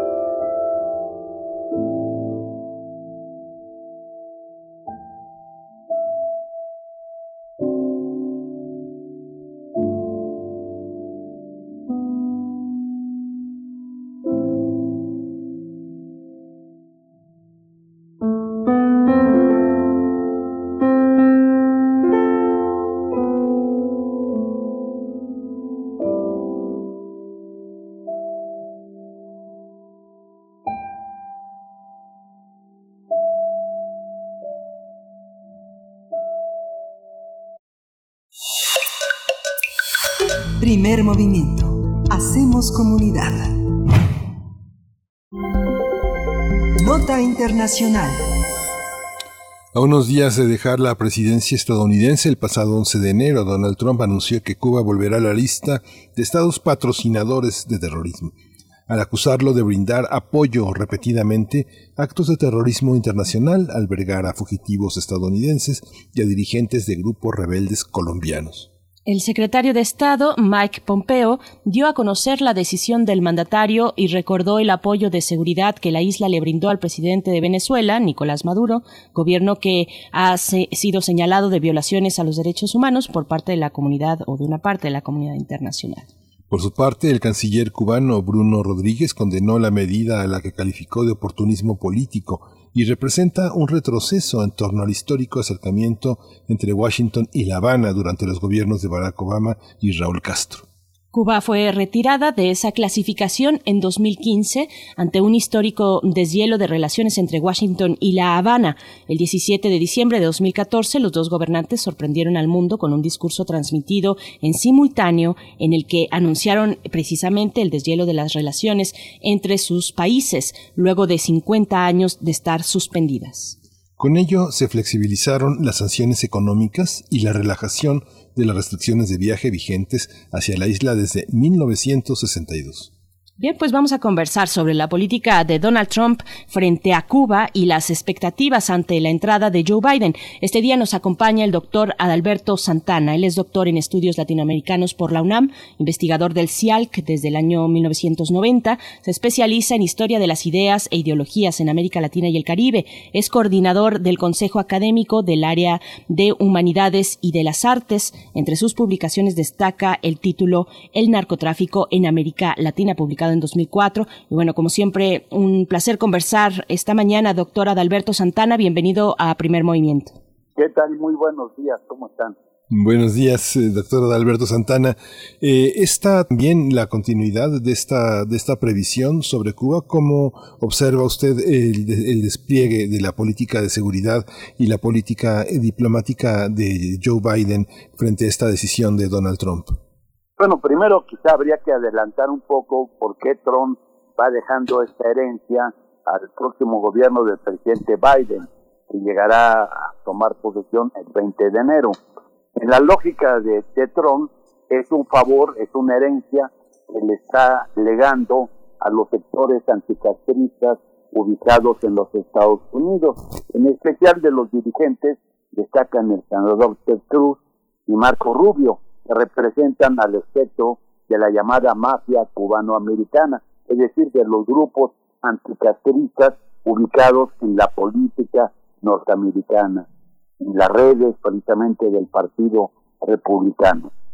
Y esa herencia, pues la está haciendo después de que Trump estuvo eh, generando una serie de políticas de retroceso en las relaciones que había establecido el presidente Obama en su momento, a restablecerse las relaciones y a intensificar una serie de vínculos y, actos cooperativos entre los dos países. Pensemos que en ese momento también el era vicepresidente es el presidente electo John Biden. Y esto presage entonces que la mafia cubano-americana es la que va a resentir mucho más esta pérdida de esta iniciativa que tenía con Trump de aislar a Cuba y de reforzamiento del bloqueo norteamericano contra la isla. Esa es la herencia que le está dejando Trump a, la mafia cubano-americana y que cuando llegue el próximo presidente, pues no va a ser fácil de repente levantar todas estas restricciones que ha dejado empedrado el camino al presidente Biden. Pensemos que seguramente el presidente Biden, y ojalá que así sea, que logre recuperar el nivel de buenas relaciones que ya habían mantenido el presidente de Cuba y el de Estados Unidos en la época de Obama y se vuelva a una situación muy semejante. Doctora D'Alberto, ¿por qué, ¿por qué tomar esta decisión en estos momentos específicos? Vaya, es difícil explicar las, las motivaciones de un personaje como Donald Trump, pero él mismo tiene actualmente pues preocupaciones más inmediatas, más eh, locales, domésticas que atender. Tiene eh, ya un proceso de impeachment que ha sido aprobado en la Cámara de Representantes. Es el primer presidente que durante su mandato cuenta con dos momentos como este. Pero, mm, ¿por qué? ¿Por qué en este momento? ¿Cuáles son las implicaciones políticas? Vuelvo a repetir, exactamente, porque el compromiso del sector más recalcitrante de los Estados Unidos está en deuda con el sector republicano político exterior, que es la mafia cubano-americana, la cual tiene mucho poder dentro del lobby de la política exterior norteamericana. Es decir, estos senadores, estos representantes de esa mafia están enquistados en la política exterior norteamericana del presidente Trump y él pues está muy agradecido porque han sido sus principales aliados dentro de su gestión y dentro de su candidatura. Entonces les está dando precisamente esa herencia de que la debe por haber recibido todo el apoyo de estos sectores anticastristas. Y a su vez, estos sectores anticastristas en el espectro político norteamericano que son acérrimos enemigos de Cuba y no quieren que las relaciones se establezcan. Lo que quisieran ellos es que casi casi eh, hubiera una invasión sobre Venezuela, sobre Nicaragua o sobre Cuba, o se siguiera haciendo el muro en la frontera con México, porque esa es la política de la mafia cubano-americana que incide en la política general de América Latina y que su principal aliado es el Partido Republicano y en este momento todavía en lo que queda pues es el presidente Trump. Es decir, están íntimamente ligados en ese proyecto ultraconservador, reaccionario y pro-imperialista. Es un proyecto, es una decisión fácil de revertir en cuanto legalmente, en cuanto tome posesión eh, Joe Biden. ¿Le interesa a Biden revertir esa decisión? Bueno, seguramente ya esa, es mi expectativa de que con la llegada de, Biden pues pueda revertir todas estas políticas malas herencias que le va a dejar Trump y una de ellas pues es Cuba. Pensemos que todavía el presidente Obama no pudo revertir el bloqueo norteamericano porque hay muchos intereses en los sectores de poder de esta mafia cubano-americana que tiene un gran poder dentro de Estados Unidos y en América Latina. Y sus principales enemigos, pues es el gobierno de Cuba, el gobierno de Venezuela, el gobierno de Nicaragua. También en este aspecto estaría el gobierno de México, el de Argentina y todo aquello que en la región tenga tintas progresistas. Entonces, ese sector no está dispuesto a dejar lo que ha tratado durante mucho tiempo de ir aislando a Cuba. Doctor, ¿qué efectos inmediatos tendrá esta decisión sobre la isla? Pues yo creo que habrá algunas ventajas con Biden, ¿no? Hay, hay unos elementos que pocos se conocen, por ejemplo, que la esposa del presidente Biden, pues ha estado dos veces en Cuba, ella es pedagoga, reconoce los avances que en la educación ha tenido Cuba y es una persona que se identifica en el campo educativo en ese sentido. Entonces pensemos que podrá ser un elemento que ayudará a mantener una mejor relación con el gobierno cubano y evidentemente que el gobierno cubano pues no es un gobierno terrorista, al contrario, el gobierno cubano es el gobierno más solidario dentro de la pandemia que hay hoy en nuestros días. Pensemos que las brigadas de salud médicas cubanas, John Reed, que se han generado en estos últimos tiempos de la pandemia, pues han estado en más de 29 países ayudando a distintos pueblos y naciones en el combate a la pandemia. En el caso mexicano hemos tenido dos contingentes, actualmente hay uno de 500 médicos cubanos que están ayudando en el combate a esta pandemia y así han estado, pues están en Italia, en Andorra, en Bolivia, en Argentina, en diversos en Nicaragua, en diversos países del mundo. Entonces, Cuba por eso se ha ganado pues un respeto internacional y ha habido muchos pronunciamientos de distintos organismos precisamente por esta política de Trump de haber ubicado a Nicaragua, a, Cuba, dentro de la lista de los llamados países que considera Trump que son terroristas, cuando sabemos y la opinión internacional es que el mayor terrorista es Trump, que no hay otro. En este, en ese, en ese terreno que ahora menciona, Cuba, ¿cómo, ¿cómo ha evolucionado en este marco de relaciones que se descongelaron desde 2015? ¿Cómo se ha convertido en un país que ha generado al interior de su propio, desde su propia población, una capacidad de, tener un, un, intercambio comercial, intelectual, político con Estados Unidos? ¿Cómo ve usted la evolución de esa relación en estos últimos cinco años?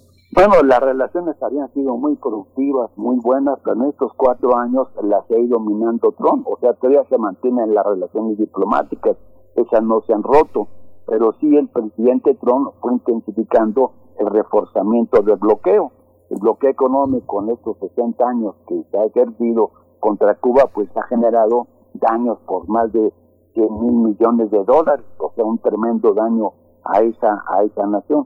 Sin embargo, pues hay sectores norteamericanos, progresistas, educativos, sociales, que mantienen una relación muy estrecha con el pueblo de Cuba. Incluso pensemos en, el, en, el caso del turismo, que es una de las principales actividades de Cuba, pues una gran cantidad de residentes norteamericanos o de migrantes cubanos que viven en los Estados Unidos y de otros países del mundo, pues han viajado constantemente a Cuba y han mantenido esa relación. Bueno, sobre ellos también ha ejercido una política el gobierno de Trump para evitar un mayor número de vuelos, por ejemplo, de líneas aéreas norteamericanas que abarcaban distintas ciudades de Cuba y hoy se encuentran nada más viajando hacia La Habana porque ha sido parte de esa política de hostigamiento del presidente Trump y que ha tratado de ir minando las bases de la cooperación y de las buenas relaciones que en esos años de Obama habían mantenido entre el gobierno de Estados Unidos y el de Cuba. Y bueno, también un elemento importante que se encuentra atravesando todos los países en este momento es el de la pandemia. Doctor, le pregunto acerca del manejo, el momento que atraviesa la isla, cómo comparar, por ejemplo, o pensar en estos eh, países que tienen eh, una ideología política y la llevan a cabo a través de, sus acciones de gobierno eh, de izquierda, cómo ha sido el manejo de la pandemia en países como Cuba o Venezuela. Bueno, en el caso de Cuba, pues es lo más resaltante, es el país que más mejor ha controlado la pandemia junto con China. sería, sería el caso. El número de fallecimientos en, Cuba no pasan de 150 personas. Además, comparemos con el resto de países, digamos, de población semejante en América Latina, que es mucho, mucho mayor que la que tiene, la que tiene Cuba. Claro que hay una gran experiencia de Cuba en combatir una serie precisamente de virus y de plagas. ¿Por qué? Porque los mismos Estados Unidos en otros momentos, los gobiernos, la administración de Reagan o de Bush, recordemos, lanzaron una serie de campañas y de guerras bacteriológicas contra Cuba, contra sus campos de cultivo, y esto fue generando que la tecnología de la biología cubana se fuera desarrollando y se fuera aplicando y generando alternativas frente a estos virus y esta serie de ataques que hacían las administraciones norteamericanas y esto permitió que la biotecnología cubana se elevara a grandes dimensiones.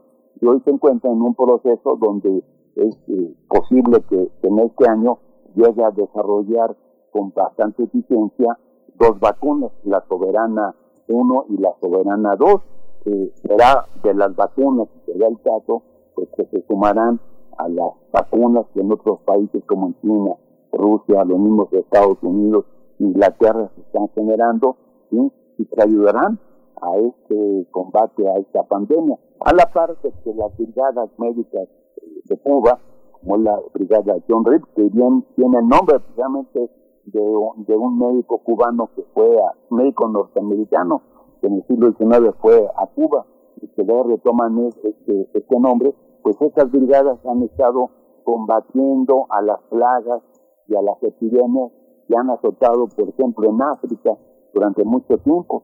Y hay una acumulación de esos conocimientos de esa biotecnología que le ha permitido a Cuba ser uno de los países que resaltan más en el combate a la pandemia y que se ha propuesto que le otorguen a esta brigada médica cubana el premio Nobel precisamente de la paz.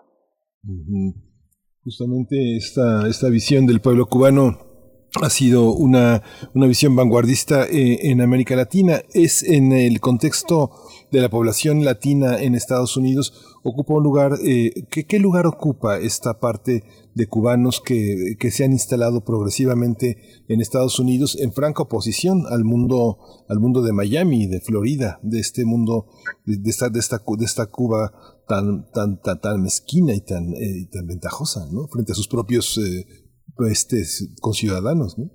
Sí, dijéramos, el, el, fenómeno migratorio cubano ha sido largo, no nada más de nuestra época, sino que esto viene desde antes del siglo XIX, se intensifica en el siglo XIX por la cercanía que está con las costas del este norteamericano, donde fluyen una gran cantidad de trabajadores cubanos hasta la Florida, hacia Nueva York. Pensemos tan solo que el gran patriota cubano José Martí pues fue de estos migrantes por su exilio político, él vivió en México, vivió en Guatemala, vivió en los Estados Unidos, donde allí florecían una gran cantidad de exiliados políticos. Uno de ellos, precisamente, fue yerno de don Benito Juárez.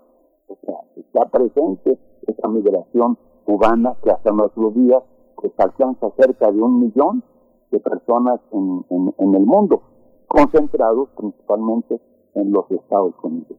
Y cuando nos referimos a la masa cubana, no quiere decir que todos los emigrantes cubanos están en contra de Cuba, están por una necesidad económica en muchos casos para conseguir recursos económicos, las remesas, enviarlas precisamente a sus familiares a la isla, que este es uno también, junto con el turismo, de los recursos necesarios, como le acontece también a los mexicanos y a los centroamericanos, que tenemos una gran cantidad de migrantes en los Estados Unidos y donde la remesa se convierte en el principal flujo de recursos económicos para nuestras naciones. Por eso pensamos que también ahí la política de Trump pues ha ejercido una serie de políticas para frenar esta migración cubana, eh, mexicana, centroamericana y de diversos países latinoamericanos y del orbe.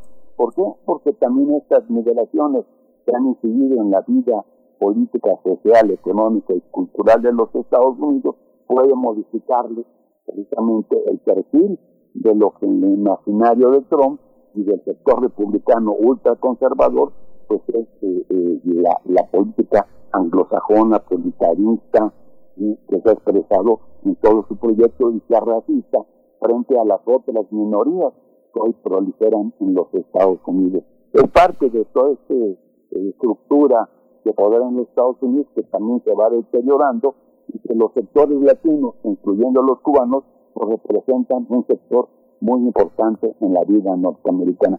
Sin embargo, en el caso de la migración cubana, pues ha sido hegemonizada por los grupos anticastristas que detentan grandes capitales, grandes empresas, particularmente en las empresas izquierdas de la Florida o televisoras también, donde tienen mucho peso en los medios periodísticos, Nuevo Herald, por ejemplo, y otras organizaciones de ese tipo que proliferan, donde incluso están grupos eh, terroristas que conocemos y que han actuado recientemente. Eh, este año hubo brigadas que salieron de la Florida para invadir Venezuela, precisamente alentadas por estas mafias de la, de la llamada mafia cubano-americana. Doctor Adalberto, una última pregunta, porque otro de los ejes relevantes de la influencia cubana tiene que ver con la paz de Colombia y es también uno de los argumentos que lanza Washington eh, para imponer de nuevo este estatus a la, a la isla. Señalan que Cuba o señalan a, señalan a Cuba de apoyar a la guerrilla del ELN y o también a las disidencias de las FARC. ¿Qué, qué, ¿Cómo ha sido este proceso, un poco para cerrar la conversación, Cuba para el proceso de paz en Colombia y cómo va esta cuestión? Sí, pensemos que en buena parte eh, de, Colombia pues, ha tenido una guerra que dura ya más de 50 años y junto con la guerra que encabezó Calderón en México, pues generaron cerca de 250 mil víctimas. Nada más pensamos en eso. Entonces, en Colombia pues, se generó toda una guerra política, a diferencia de México, con el narcotráfico.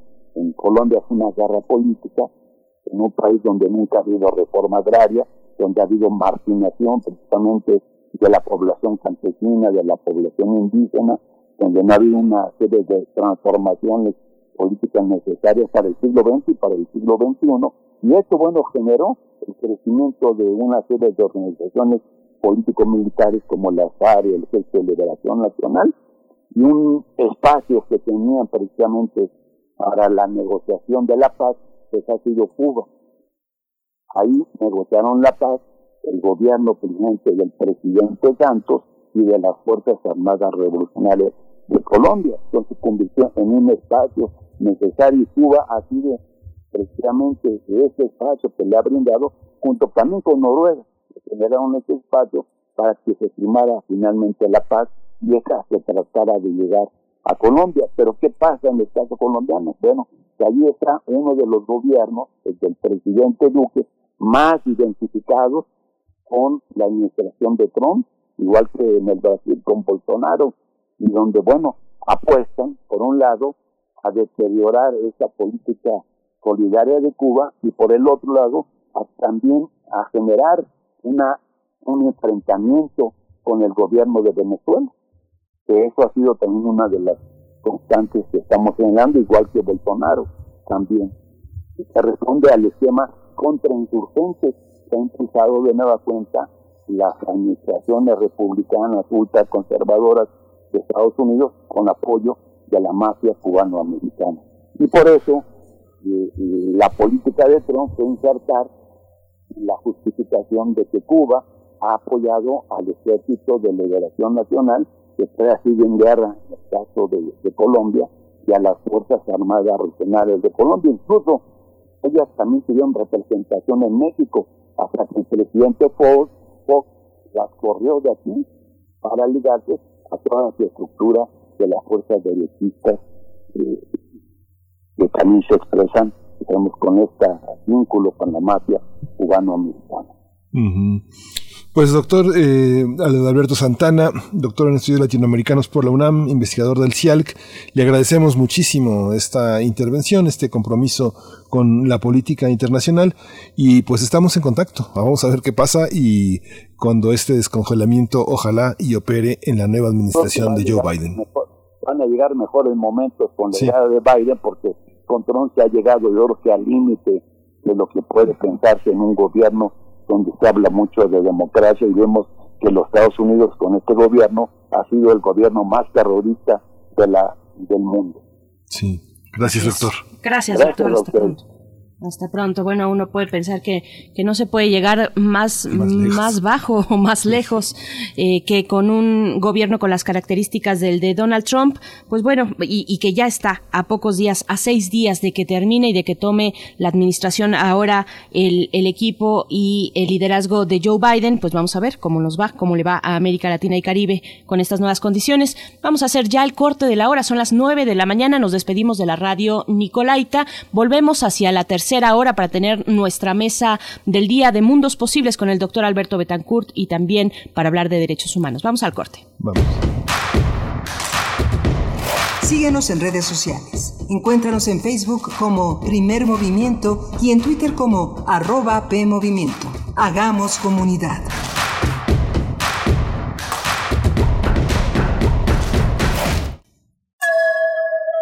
En esta época tan difícil que estamos viviendo, la música es un bálsamo para el espíritu. Soy Ana Lara y los invito a que escuchen la música que hacemos los compositores aún en el encierro en Hacia una nueva música todos los miércoles a las 18 horas, por supuesto, en Radio Una. Experiencia sonora.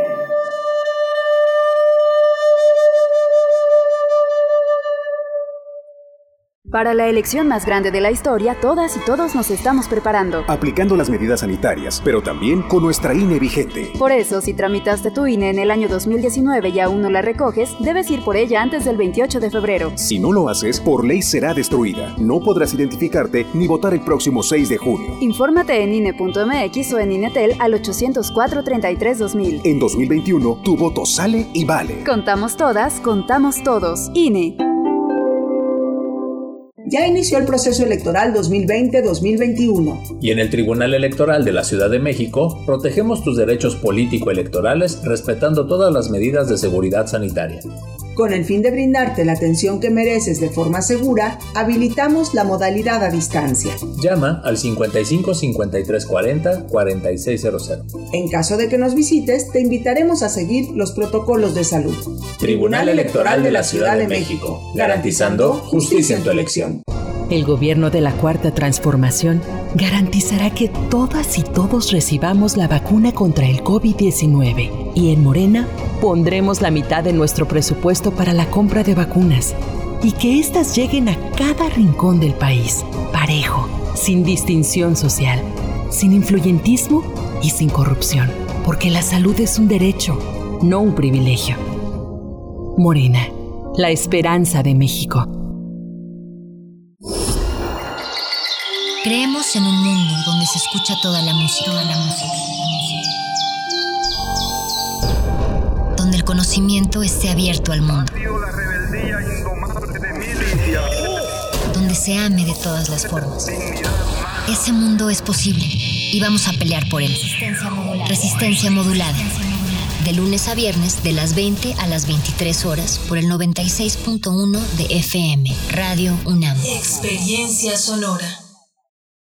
En la ciudad están haciendo un movimiento bien chilango y bien bonito. Un movimiento de gente de bici, de a pie, de metro y de pecero. Un movimiento diverso que lucha con todo por el respeto a la diversidad. Algunos nacimos aquí, otros no. Todos tenemos pasados diferentes, pero nos une a nosotros el deseo de un futuro mejor para esta ciudad. Te invitamos a participar con nosotros porque la ciudad ya está en movimiento. Mensaje dirigido a militantes, simpatizantes y asamblea electiva de Movimiento Ciudadano. Movimiento Ciudadano. Hemos estado en semáforo rojo casi todo el año. Y aunque sabemos que ha sido un año lleno de problemas y retos, es momento de seguir adelante. En RSP nos identificamos con las mexicanas y los mexicanos que siempre tienen el semáforo verde para ingeniárselas y salir adelante. Nosotros somos una red ciudadana progresista que como a ti, nada nos detendrá para llevar a México adelante. RSP, súmate a la red progresista y vamos juntos adelante. Entra a redes sociales progresistas.org. En Morena estamos unidos para sumar ideas, esfuerzos y esperanzas. La lucha nos reúne y nuestra diversidad nos fortalece. Juntas convertiremos los retos en victorias. Juntos vamos a consolidar la cuarta transformación. Este movimiento avanza con honestidad y austeridad, en el barrio y en el campo con millones de manos, mentes y corazones. Este partido le pertenece al pueblo. Cuando gana Morena, gana el pueblo de México. Morena. Calme Cali, Shudu, Tadu, FM, Radio Nam. Calme Cali, Calme Cali, quinta temporada. Todos los jueves a las 10 horas por el 96.1 de FM. Retransmisión, domingos 15.30 horas. Radio UNAM, Experiencia Sonora.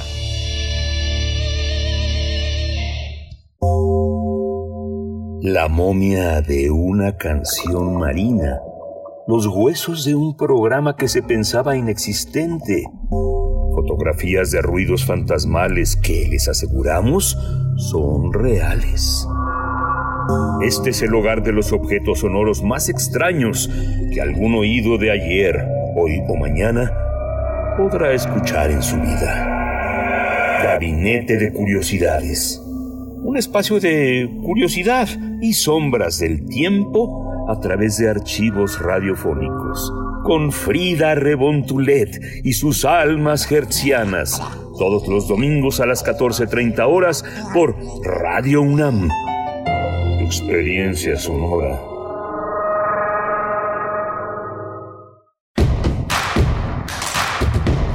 Encuentra la música de primer movimiento día a día en el Spotify de Radio UNAM y agréganos a tus favoritos.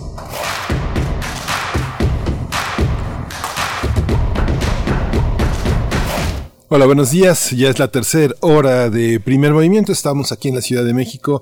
Son las nueve de la mañana con siete minutos y estamos en primer movimiento en Adolfo Prieto 133, transmitiendo bajo la batuta de Frida Saldívar en la producción ejecutiva. Está Violeta Berber en la asistencia de producción, Arturo González en los controles técnicos y buenos días, Berenice Camacho. Buenos días, Miguel Ángel Quemain. Pues sí, también un reconocimiento. Siempre mencionamos a nuestros compañeros y compañeras, a todo el equipo, eh, sobre todo a quienes están allá en cabina, que eh, realizan, eh, ellas sí han pues continuado con sus actividades presenciales en cabina, por supuesto, con sana distancia. Es poco el personal, muy poco, muy contado y esencial el que se encuentra en, en Radio UNAM y, y en la cabina para hacer posible este espacio, pero todo nuestro reconocimiento a ese esfuerzo precisamente porque finalmente mm, no deja de ser pues un traslado cotidiano con todas las medidas de sana distancia y demás, pero bueno, nuestro reconocimiento a nuestras compañeras que están por allá, también Arturo González en los controles técnicos, muchas gracias a todo el equipo. Y pues bueno, vamos a tener eh, por delante todavía una hora, una hora de aquí y hasta las 10 de la mañana para tener nuestra mesa del día de mundos posibles. Hoy es jueves, jueves 14 de enero, nos tocan los mundos posibles con el doctor Alberto Betancourt y estaremos conversando con él. La propuesta que, que nos hace para esta mañana es hablar de el golpe y contragolpe en Washington, lo que pudimos ver en la semana pasada. Ah, qué rápido se va el, el tiempo, pero sí, pareciera que ya pasaron varios días, pero no, apenas fue la semana anterior, eh, cuando pudimos ver estas escenas en el Capitolio de los Estados Unidos, una, eh, pues los seguidores de Trump, un grupo de seguidores enardecidos eh, llegando a irrumpir en los, en el Capitolio, Así es que bueno, las lecturas que se puedan ir sumando y con ellas las que nos comparte esta mañana el doctor Alberto Betancourt en los mundos posibles, Miguel Ángel.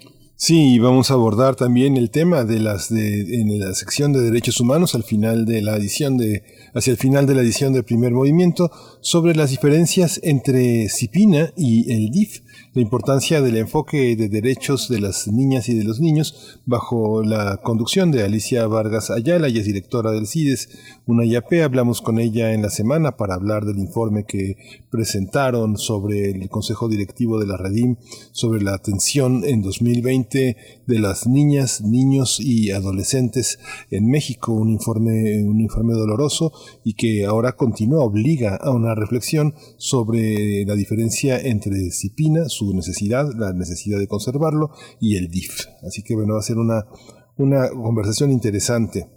Así es. Así es, pues eh, querido Miguel Ángel, si no tienes otra cuestión, nos vamos con la poesía. Sí, vamos con la poesía. Primer movimiento. Hacemos comunidad. Es hora de poesía necesaria. Hoy la, la, poesía dirige sus velas hacia Nueva Zelanda. Nueva Zelanda, la poesía neozelandesa, ha sido un espacio que el poeta y narrador Rogelio Guedea ha mantenido con muchísimo aprecio. Hay una, hay una página que se llama poesianeozelandesa.com donde están los grandes, los verdaderamente grandes poetas de lengua inglesa, Alistair Campbell, Allen Curnow, Alcide Young, eh, Bill Manhigh, Brian Turner, grandes poetas que marcan una, un aspecto importante en la poesía anglosajona que viene desde esa parte del mundo y acaba de traducir a una poeta muy joven, nacida en 1987, que se llama Gerald Lindsay Bird, que es eh, una poeta bastante, bastante fuerte, bastante irónica y eh, es la que vamos a presentar hoy, acompañada de un de, otro poeta, un poeta, el rey de la armónica, Sonny Boy Williamson, y, una, una pieza que se llama, una pieza clásica del año 56, que se llama Cuídate, cuídate, cuídate, keep yourself, keep it yourself. Y bueno, ahí va la poesía de Era Lindsay Bird.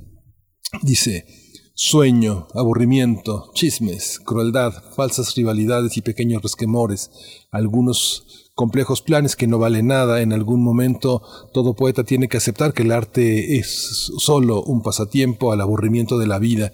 Todas las mañanas me visto y paso por la calle de, la Salvation Army, rebosante de juguetes y ropa y basura de plástico. Pienso que probablemente se lo merezcan por ser tan explícitamente homofóbicos en sus valores organizacionales centrales. Trabajo todo el día en una librería. Cada noche cuando vuelvo a casa está oscuro y está lloviendo cubriendo el mundo de diamantes negros, algunos días siento la vida tan profundamente dentro de mí que no creo que vuelva a salir. Nunca leí a los rusos, pero he leído la mayor parte del club de niñeras. No recuerdo el significado de la poesía que no sea que se trata de un teléfono roto para llamarle a los muertos y contarles un chiste. La vida es genial, es como recibir una flauta rara e históricamente significativa que usamos para matar con ella a un anciano inofensivo, Solía pensar que entre más dolía algo, más valor tenía, pero nunca aprendí nada útil del dolor. Solo bebí una botella de vino y traté de dormirme. Cuando no estás contento, no puedes pensar. El dolor es solo estar aburrido con las estrellas encendidas. No hay mucho que me guste en este mundo. Siempre abandono muy pronto las conversaciones y tengo que gritar por encima del hombro pidiendo disculpas. Tampoco creo que el buen arte venga de la felicidad, pero ¿quién dijo que el buen arte era el punto?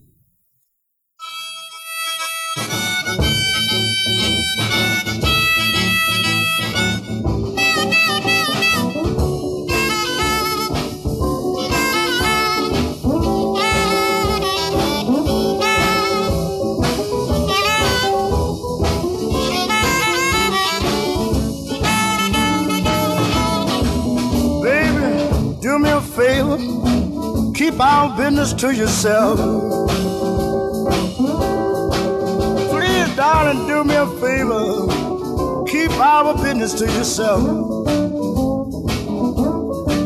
I don't want you to tell nobody in your family, and don't mention it to nobody else.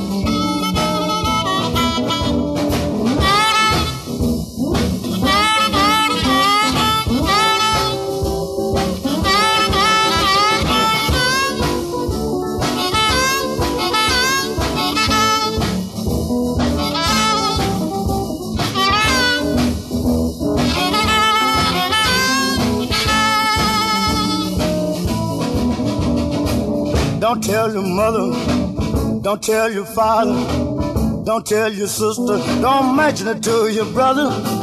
Please, darling, keep our business to yourself. Don't you tell nobody, and don't mention to nobody else.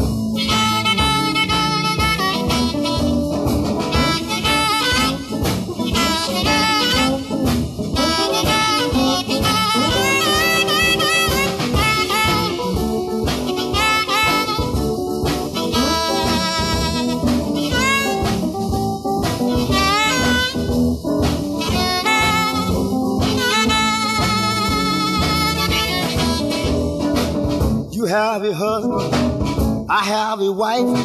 If you start to talk, that's gonna mess up our life. Please, please, baby, keep our business to yourself. Don't you tell nobody, don't mention to nobody else. Goodbye, darling.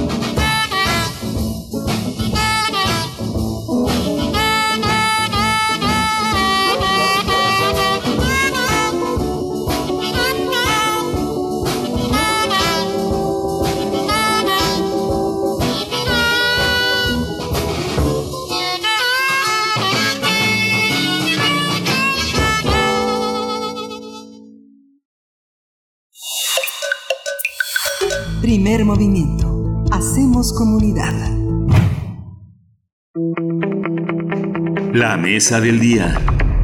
Llegamos a la mesa de los mundos posibles con el doctor Alberto Betancourt, doctor en historia, profesor de la Facultad de Filosofía y Letras de la UNAM, que nos acompaña cada jueves y en esta ocasión, bueno, para darle y seguir dándole lecturas a lo que ocurrió el pasado miércoles 6 de enero en el Capitolio. Doctor Alberto Betancourt, bienvenido, qué gusto escucharte una vez más. ¿Cómo estás? Berenice, eh, Miguel Ángel, buenos días, qué gusto saludarlos. Un abrazo para todos nuestros amigos del auditorio. Gracias, Alberto. Qué mejor que un blues para abordar un acontecimiento político tan estremecedor, una crisis política en los Estados Unidos que tiene al mundo en vilo y que pues forma parte muy relevante de la historia política eh, del mundo contemporáneo y que pues tendrá muchas reverberaciones no solamente al interior de la sociedad estadounidense, sino también de América Latina y del mundo. Eh, qué gusto poder compartir con ustedes y con nuestros amigos del auditorio pues algunas ideas en torno a este acontecimiento que todavía no sabemos bien eh, en qué consistió. Y además pues creo que es un acontecimiento o un proceso mejor dicho que está en curso. No terminó el miércoles de la semana pasada sino que es una crisis política que está aún en curso. Me gustaría comenzar el día sábado 2 de enero en la versión que presenta sobre lo acontecido el sistema de alerta de podcast de Michael Moore, en el que él reproduce fragmentos muy importantes de la llamada que hizo Donald Trump a Brad Raffensperger quien es secretario de Estado del Estado de Georgia, que en otro tiempo fue la más sureña de las trece colonias, un enclave del racismo, eh, y el presidente de los Estados Unidos se dirige a él, a Raffensperger, para pedirle que hiciera el esfuerzo por encontrar por ahí diez mil votos y en algún momento de la conversación dice, seguramente no te va a costar trabajo, por favor, encuentra por ahí diez mil votos.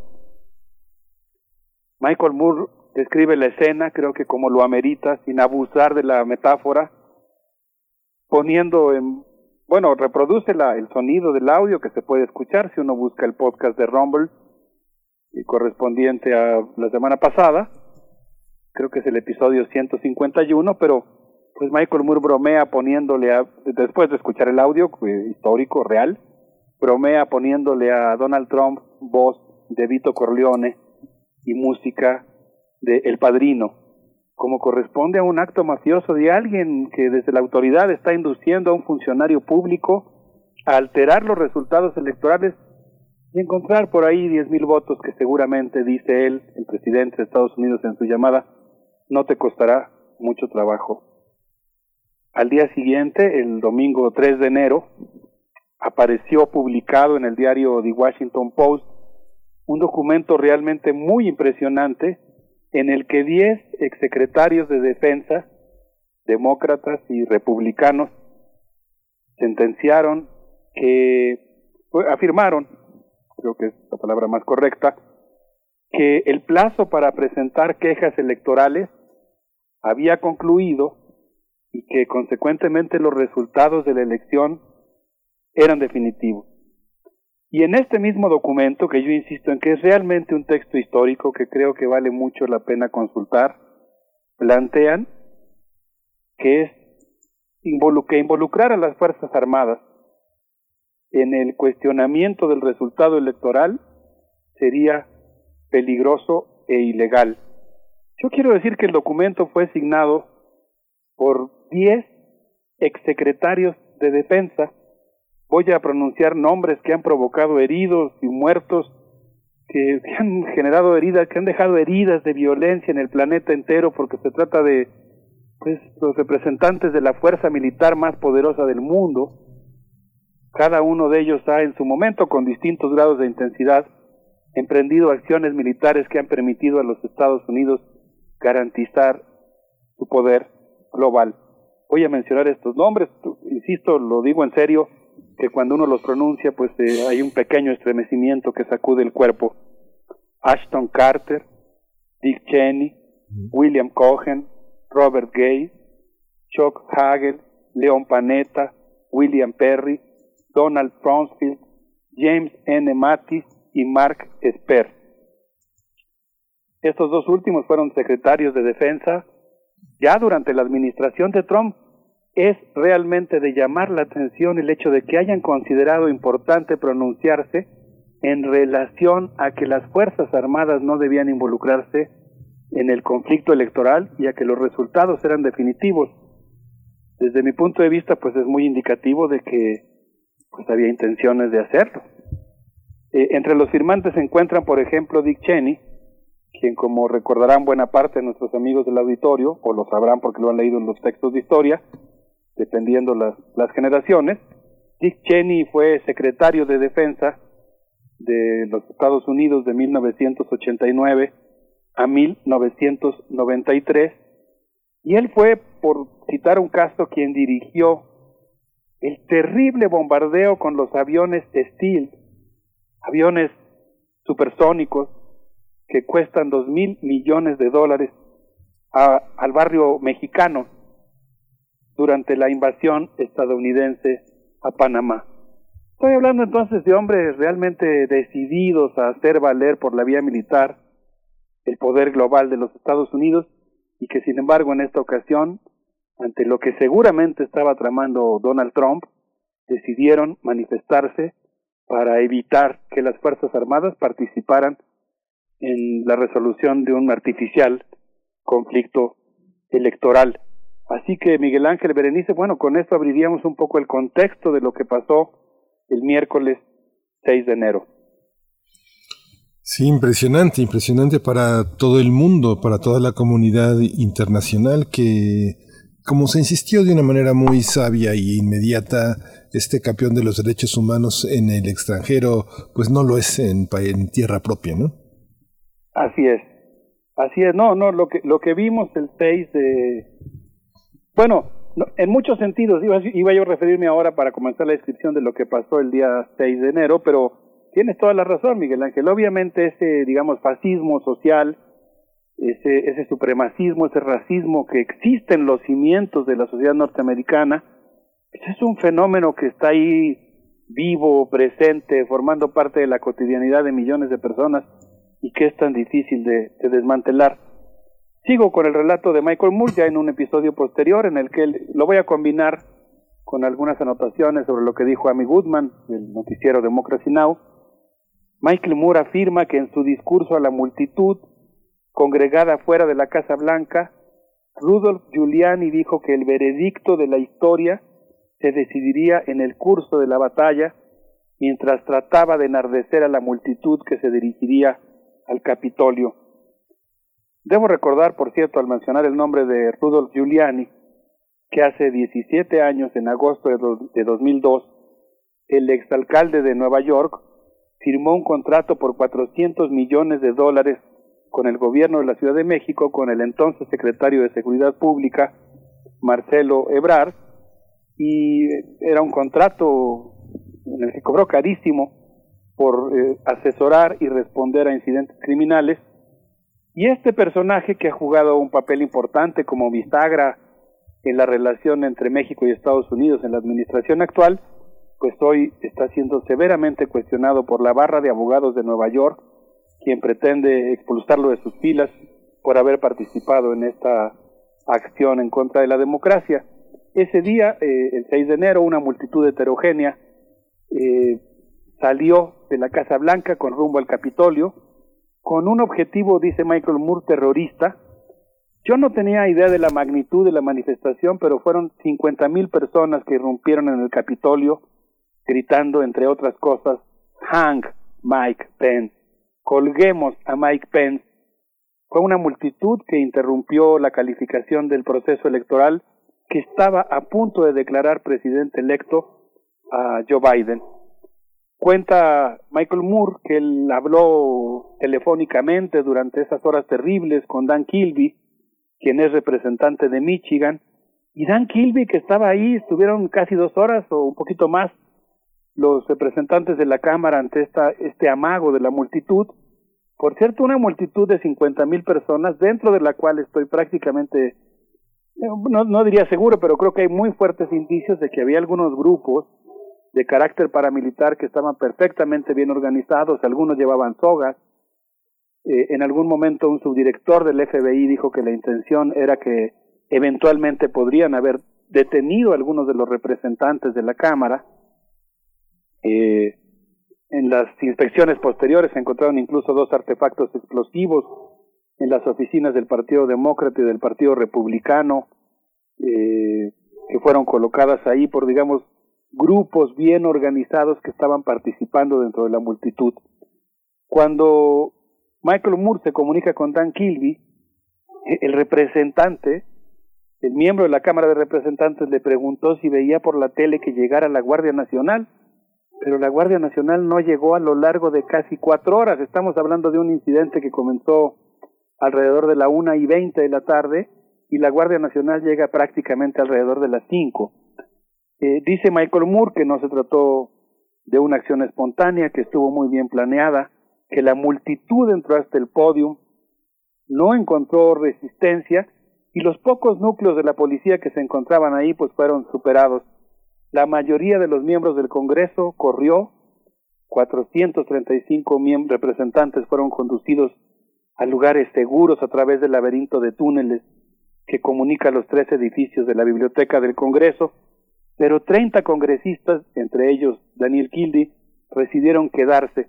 Debo decir, por cierto, que en alguna ocasión tuve oportunidad de visitar ese templo del saber que es la Biblioteca del Congreso y me impresionó muchísimo el hecho de que está ubicada en tres edificios que efectivamente están intercomunicados por túneles, supongo que por alguno de ellos en medio de ese laberinto fueron eh, desalojados, evacuados los, los representantes. Eh, es, esa vez que tuve oportunidad de conocerlos me impresionó, bromeaba yo diciendo, es una broma por supuesto, que de pronto podía uno ver salir, así como esos soldados de la Segunda Guerra Mundial que se habían quedado en las selvas japonesas, eh, uno podía ver salir a alguien que se había perdido en esos laberintos fascinantes de la Biblioteca del Congreso. En este caso, pues fueron usados para trasladar a los asustados legisladores.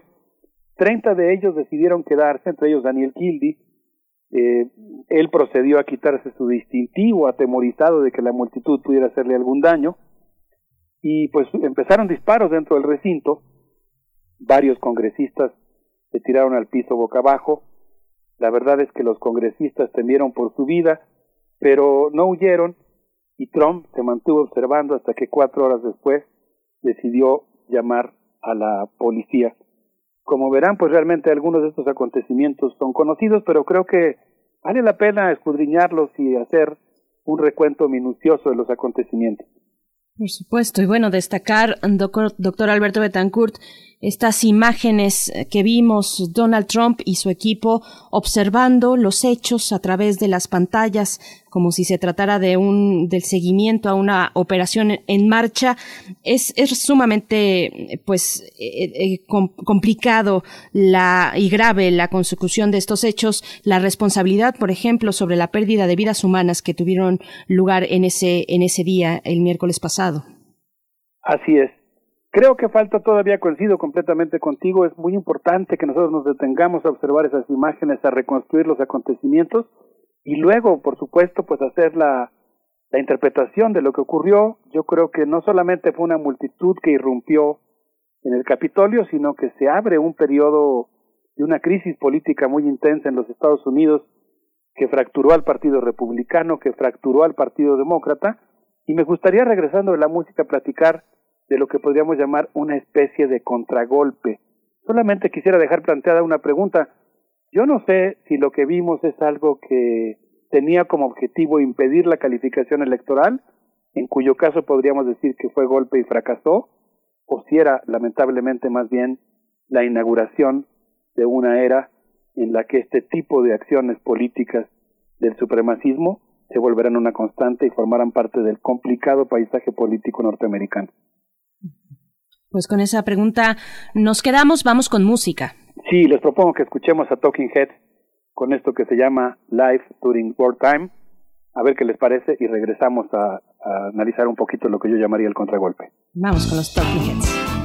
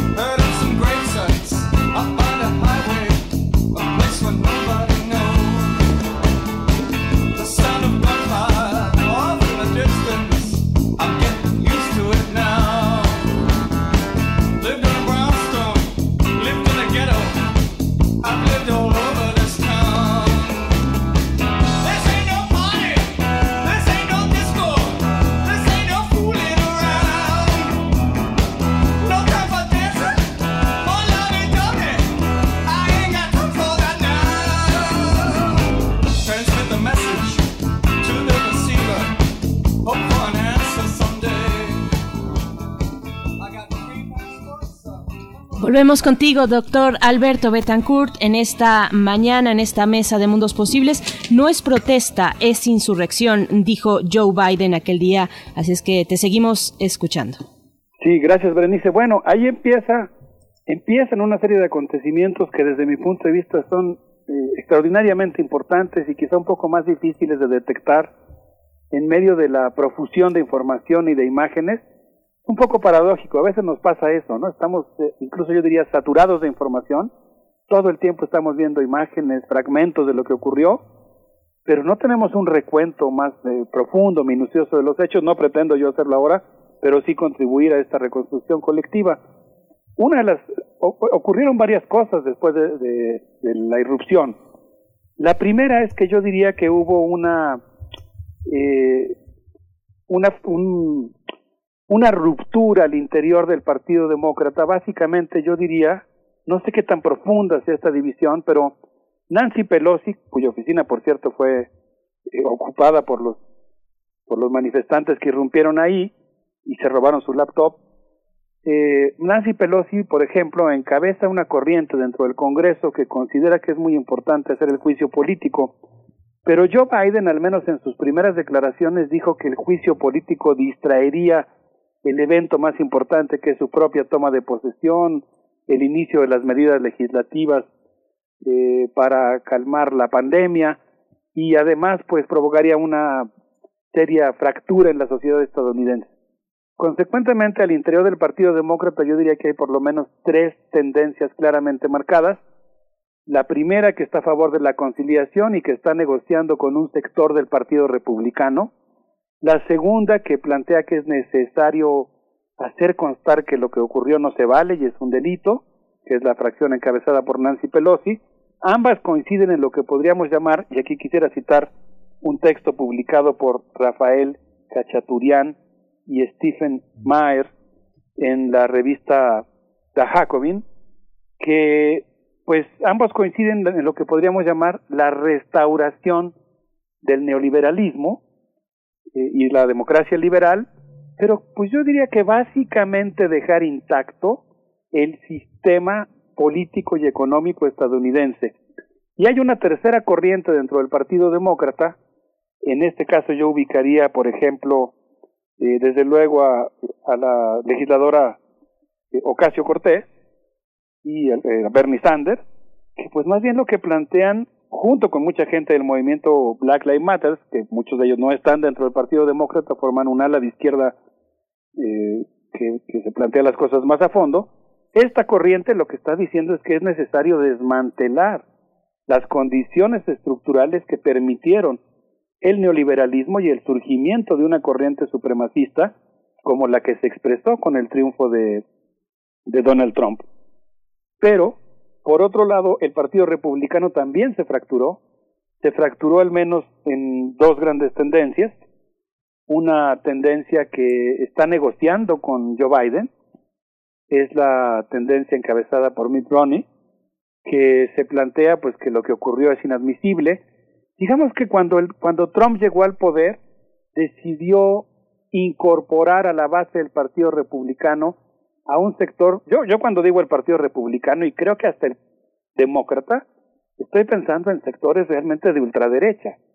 Lo que pasa es que hay todavía sectores más fanáticos que esos sectores de ultraderecha que impusieron el neoliberalismo en el mundo, y son estos sectores vinculados a grupos como eh, los jóvenes orgullosos, eh, y bueno, hasta el Ku Klux Klan, y Donald Trump recorrió, digamos, amplió la base, por llamarlo de alguna manera, del Partido Republicano, acudiendo a estos grupos más de ultraderecha, les voy a llamar.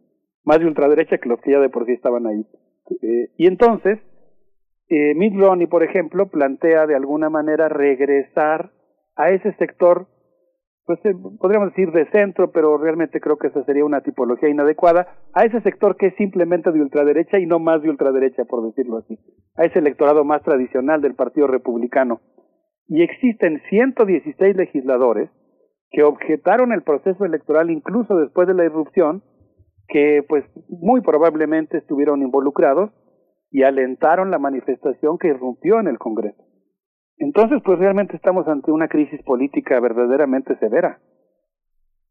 Así es, por supuesto. Pues bueno, doctor Alberto Betancourt, hay, como te puedes imaginar, varios comentarios entre la audiencia que podrás revisar si tienes oportunidad más adelante. Te seguimos escuchando para el cierre y también para la última recomendación musical. Muchas gracias, por supuesto. Me encantará leer los comentarios de esto que pues es una intervención en lo que yo considero que tiene que ser una necesaria reflexión colectiva hecha desde América Latina. Eh, yo creo que ahora pues estamos básicamente, digamos, ante un peligro. Eh, e-, esto estoy retomando esta idea de Rafael Cachaturian y de Stefan Mayer, quienes plantean que, pues, desde luego, el fascismo que atentó contra las instituciones de la democracia liberal representa un peligro, pero lo es también la restauración del neoliberalismo, algo así como, digamos, condenar a Donald Trump, pero mantener el sistema que propició las condiciones para que surgiera esa fuerza política. Afortunadamente, pues yo creo que también existe todo lo que se mostró como posible con el triunfo en Georgia de Rafael Warnock, cuya madre recolectó algodón y tabaco. Aquí no puedo evitar, qué curioso, escuché al doctor Alberto Santana, a quien desde luego le mando un gran saludo. Eh, escuché como él también evocó a Juárez, yo también pensando en la recolección de algodón y en el tabaco, pienso en el gran Benito Juárez cortando puros en Nueva Orleans. Eh, la madre de Rafael Warnock, quien fue electo senador por el estado de Georgia, un afroamericano, eh, pues la verdad es que muestra que también, aunque sea tibiamente, aunque sea por fisuras que se han abierto en esa cerrada clase política norteamericana, todo el potencial de cambio que constituye el Black Lives Matter está ahí colándose, metiéndose como una opción posible que intenta no solamente cambiar todo para que no cambie nada, sino realmente replantear el pacto social que existe en los Estados Unidos y de Estados Unidos con el mundo. Hoy todos los políticos ponen todo su expertise en tratar de negociar y sacar algo de la crisis, pero pues esperemos que, aunque es difícil y va a contracorriente, este movimiento progresista pueda hacerse valer y quizá, no sé, quizá eh, terminar con ese bipartidismo que en realidad encierra en el fondo pues un solo proyecto. Creo que es muy importante que México revise su relación con Estados Unidos, desmantele las condiciones que incrementaron su dependencia, por ejemplo el TEMEC, no digo en lo inmediato, no digo de manera irracional o con un exabrupto, eh, sino que lo discutamos seriamente y pues yo creo que también hace falta una autocrítica, ¿no? De todo lo que significó en términos humanos, éticos y diplomáticos la sumisión a las políticas migratorias de Donald Trump y pues haberle dado juego político en lugar de aislarlo. Lo digo de, así con una postura seria, respetuosa, pero creo que es parte del, del balance que tenemos que hacer en este tipo de casos, no solamente, eh, digamos, ver los errores en, el campo ajeno, sino también eh, analizar nuestros propios poderes y cómo podemos replantearnos la relación con Estados Unidos de una manera mucho más solidaria con los migrantes mexicanos que viven allá y con el resto de los sectores subalternos. Pues sí, habrá que seguir la, seguir la, la, indagación sobre todo esta, esta parte que ya está muy inminente, Alberto, del juicio político, que sí, efectivamente será un distractor. Habrá que analizar en el marco del juicio político anterior qué posibilidades tiene de perseverar en esta idea Nancy Pelosi y, y de llevar a juicio a este hombre que, que, es, que es un delirio, ¿no? Es un delirio de lo que llamábamos y lo que seguimos llamando uh, imperialismo. Estamos, pues estamos eh, en contacto, nos escuchamos el próximo jueves, Alberto. Eh, ¿Con qué vamos a cerrar? Pues quisiera proponerles que escuchemos, Miguel Ángel, a la gran Nina Simón con wow. esto que se llama I wish I knew how it would be, how it would feel to be free. Me gustaría saber qué se siente ser libre creo que es una buena opción para quedarnos meditando sobre un tema tan importante. Un abrazo para ustedes, Berenice Miguel Ángel, y para todos nuestros amigos del auditorio. Gracias, Alberto. Hasta pronto, doctor Alberto Betancourt. Vamos a escuchar.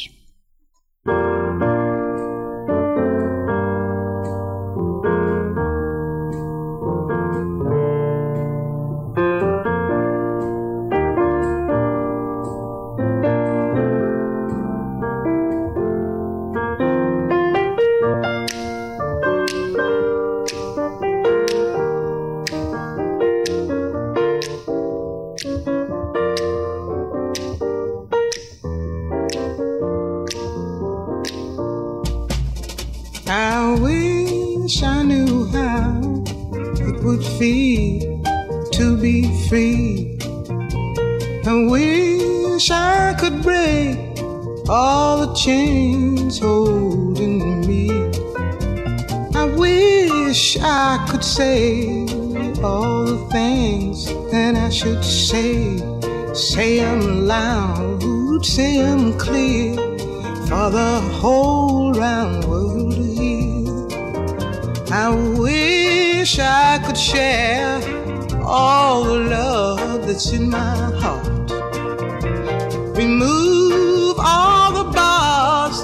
Keep us apart. I wish you could know what it means to be me.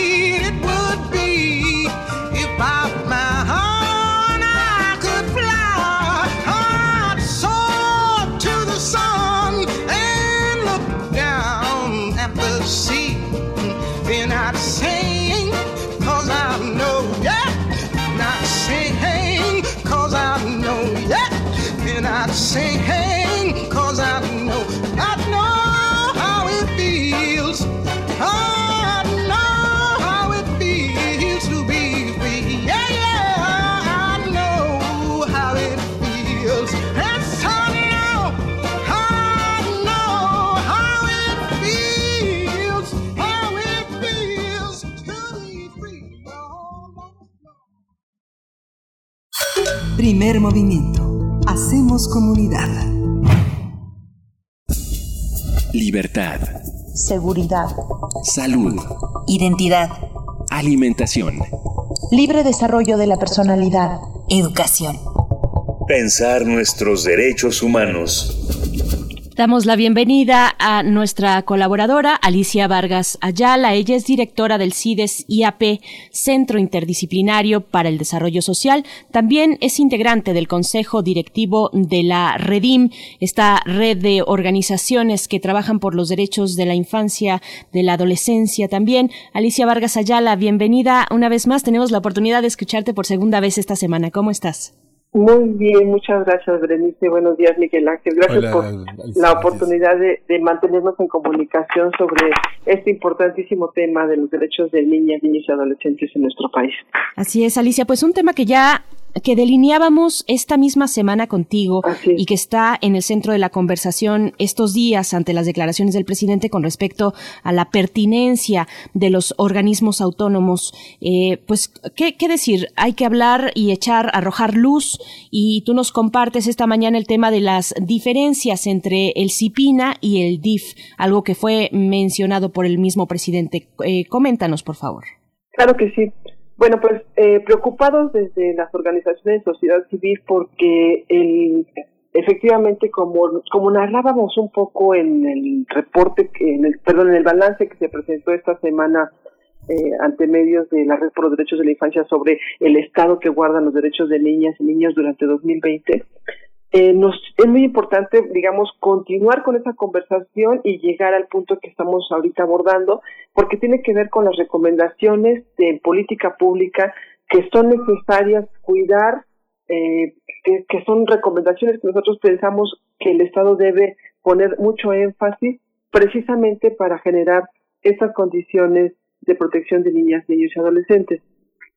Uno de los elementos de recomendación es justamente reorientar la atención y la contención del virus del COVID, de la, de la pandemia del COVID, a un enfoque sindémico, decíamos y explicábamos el lunes, basado en los derechos humanos y que tiene un carácter global de la pandemia.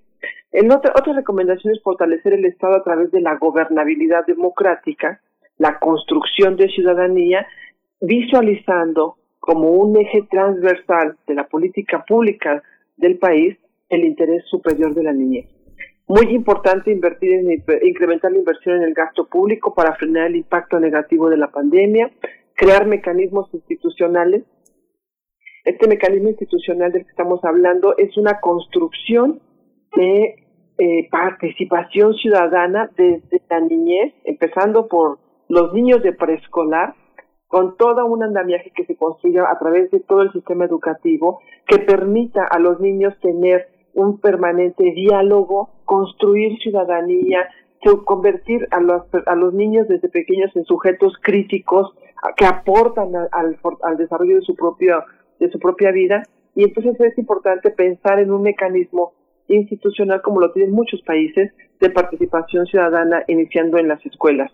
Fortalecer el sistema de salud pública y prevención comunitaria, reducir el impacto de la crisis alimentaria y estimular el retorno a la dieta saludable, este elemento fundamental que ahorita en la pandemia nos damos cuenta de la importante eh, necesidad de tener un pueblo bien alimentado, nutricionalmente bien alimentado, no solamente este, con comida chatarra barata, sino con, con nutrientes que nos permitan ser resistentes a enfermedades como esta que estamos viviendo. Y una última muy importante, que no por ser última es menos importante, sino porque le tenemos que dar énfasis, es fortalecer la autodeterminación nacional para decidir nuestra política migratoria. Es decir, tomar medidas para prevenir los delitos contra la niñez migrante, además de reforzar medidas que prohíban la detención de niñez y adolescencia por violar directivas internacionales de atención, eh, que ahorita mismo tenemos espacios eh, de detención en lugar de espacios de, contención y atención, así como asumir nuestro gobierno un liderazgo para la creación de un mecanismo transnacional de protección internacional de la niñez migrante. Ahora bien, estos son los elementos que vemos como estratégicos para direccionar la política de protección para nuestro país. Y aquí queremos resaltar una recomendación estratégica que justamente es el fortalecimiento del mecanismo del sistema de protección de niñas, niños y adolescentes. El presidente López Obrador mencionó en esta semana al CIPINA como una instancia que en su anunciada propuesta está eliminar los órganos autónomos.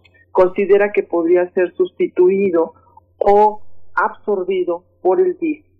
Eh, esto es muy importante porque, en primer lugar, el CIPINA no es un mecanismo, no es un órgano autónomo, es un mecanismo de coordinación que fue eh, eh, eh, establecido justamente a partir del mandato que dentro de la Ley General de los Derechos de Niños y Adolescentes le establece al Estado. Es decir, es un instrumento de vinculación, una instancia vinculante entre los organismos del Estado, justamente con la intención de operar políticas públicas que permitan garantizar el interés superior y la protección integral. Dos elementos fundamentales de, de los que el Estado mexicano debe dar cuenta con base en el pacto internacional que ha establecido con organismos internacionales de la ONU como el Comité de los Derechos de Niños, Niñas y Adolescentes. Es decir, no se trata de un organismo creado ni por pacto, ni en acuerdo, ni siquiera porque por mandato del expresidente eh, Peña, ni tampoco por el presidente actual, ¿no? Es decir, aquí está ya un, un elemento, digamos, del marco legal que lo que lo que lo debe eh, que le debe dar soporte. Otro elemento es que el sistema de protección está integrado eh, en su cabeza por el propio presidente de la República. El mandato de la ley dice que quien dirige el sistema es el propio presidente. Es decir, el presidente que debe coordinar las acciones entre las secretarías federales que lo, que lo integran, las siete eh, eh, secretarías fundamentales que lo integran, como es gobernación, relaciones exteriores, hacienda, bienestar, educación, salud y trabajo. Además está integrado por el DIF, por 31 gobernadores y la jefa de gobierno de la Ciudad de México, un fiscal, el fiscal general de la República, el representante o, presidente de la Comisión Nacional de Derechos Humanos y el del, Instituto de, de, de la de, de la. Ocho representantes de las organizaciones sociedad civil y un consejo consultivo integrado por las organizaciones de la sociedad civil y niñas y niños. Es decir, son representantes ciudadanos que forman parte también de este sistema que permite tener los tres elementos eh, fundamentales que la instancia gubernamental, la iniciativa privada y la sociedad civil, así como niños y niñas. Operar eh, la comunicación, las reuniones, implementar decisiones del sistema es tarea de la Secretaría Ejecutiva y es muy importante definir la diferencia, digamos, con el DIF como un órgano, un organismo. El DIF es un organismo público descentralizado encargado de coordinar el Sistema Nacional de Asistencia Social. Es un promotor de la, de la protección integral bajo el imperativo constitucional del interés superior. Es decir, si efectivamente responde el DIF a una política establecida de protección, pero sobre todo, más importante que eso, de bienestar, garantizando la asistencia para los grupos que se encuentran en situación de vulnerabilidad y que su aporte eh, contribuye a la incorporación de esta población a una vida plena y productiva.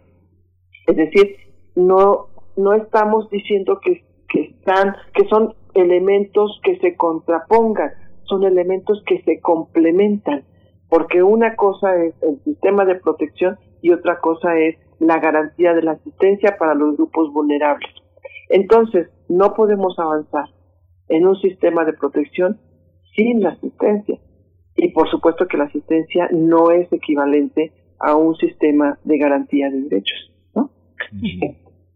Quizás hasta aquí este, puedo dar como este panorama general y podemos avanzar, eh, digamos, en por qué es importante que, eh, la, que se contemple mantener el sistema de protección, porque además, para poder hacer una modificación al sistema, se requeriría hacer toda una modificación incluso a la propia constitución, ya que el sistema, como parte de la ley general, pues forma parte del mandato constitucional que se afirma en los artículos primero, tercero, cuarto, quinto, sexto, octavo, noveno, décimo y onceavo de la Constitución Política, donde se establece que niñas, niños y adolescentes son un grupo de atención prioritaria, así como la obligación de las autoridades para garantizar su adecuada protección a través del sistema integral de los derechos de niñas, niños y adolescentes de la Ciudad de México. Es decir, no es nada más desarticulo y desaparezco un órgano. Es, tengo que hacer, se tendría que hacer una modificación constitucional, una modificación a todas las leyes de protección integral de los 31 estados y la Ciudad de México, porque el CIPINA es un órgano mandatado desde todas las leyes, este, desde la propia Constitución.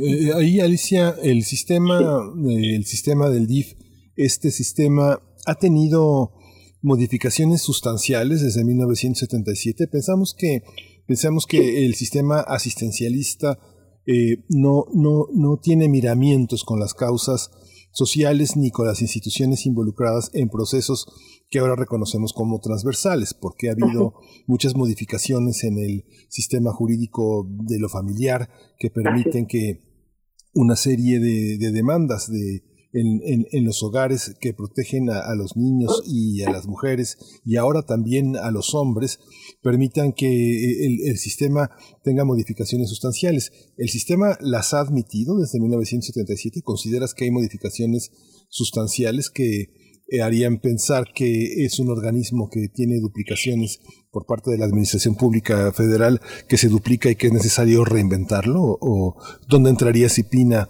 en esta parte? ¿Es susceptible de ser incorporado a un sistema repensado en, en, el orden del México de hoy? Mira, eso, eso es el, el, paradigma en este momento, ¿no? En primer lugar, sí creo que el DIF, desde su fundación, ha tenido una serie de modificaciones y por supuesto que le es un es un, un órgano muy pesado que le cuesta mucho trabajo movilizarse y que además tiene la particularidad y que eso no hay que olvidarlo que el DIF nacional no es articulador de los DIF estatales. O sea, recordemos que los DIF estatales son organismos también autónomos porque responden a los propios gobiernos estatales. Entonces, en primer lugar, el DIF nacional no es un órgano regulador vinculante que permita hacer acción coordinada. Eh, son más bien como espejos, pero pueden ser espejos tergiversados, porque podrían espejear lo que quieran espejear, es decir, replicar lo que quieran replicar.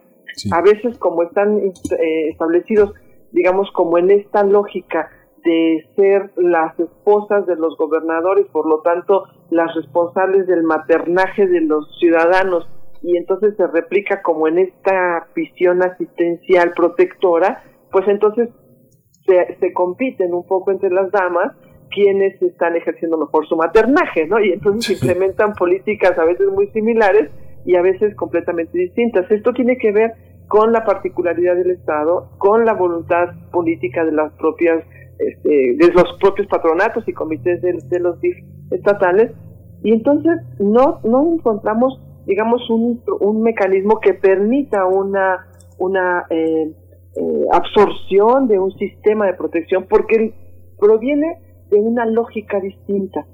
Sigue con los años y por supuesto con esta modificación de la constitución que hablamos del 2011, efectivamente sufrieron cambios y entonces en su propio objetivo y en su propia misión se lee justamente cómo es que el desarrollo integral también va a dar respuesta al, al apoyo a los individuos, a la familia desde su condición de vulnerabilidad, pero como promotor integral de los derechos. Aparece por primera vez la palabra de promotor integral de los derechos, aunque últimamente hubo una modificación a esa a ese ajuste eh, del marco legal que por cierto la verdad no no lo tengo que revisar porque apenas ayer me lo encontré y casi me espanté porque justamente esa palabra de promotor de los derechos de las niñas en la propuesta de modificación del año pasado desaparece justamente la palabra derechos.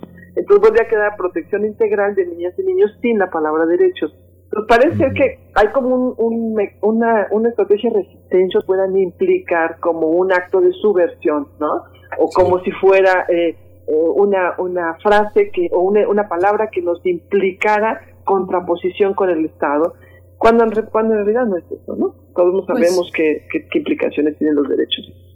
Entonces, pues, Alicia, sí, perdón, solo para cerrar, este, sí. sí es difícil pensar en una, en una, eh, en una absorción más fácil sería pensar en cómo se da la articulación justamente a partir de estos mandatos constitucionales y legales ya establecidos. Perdóname. No, al contrario, gracias. Te, te, agradecemos mucho. El tiempo se nos ha venido encima, pero seguimos con este, vaya, iremos viendo cómo camina, cómo avanzan estas intenciones, si es que avanzan, hacia qué dirección, si es convocado eh, en su momento, pues algún, algún tipo de parlamento abierto. Ojalá que podamos tener una discusión más abierta, una discusión nacional sobre no solamente estos mecanismos o instrumentos, sino también en general sobre los órganos y organismos autónomos. Muchas gracias, como siempre, Alicia Vargas Ayala. Muchísimas gracias. Muy buen día.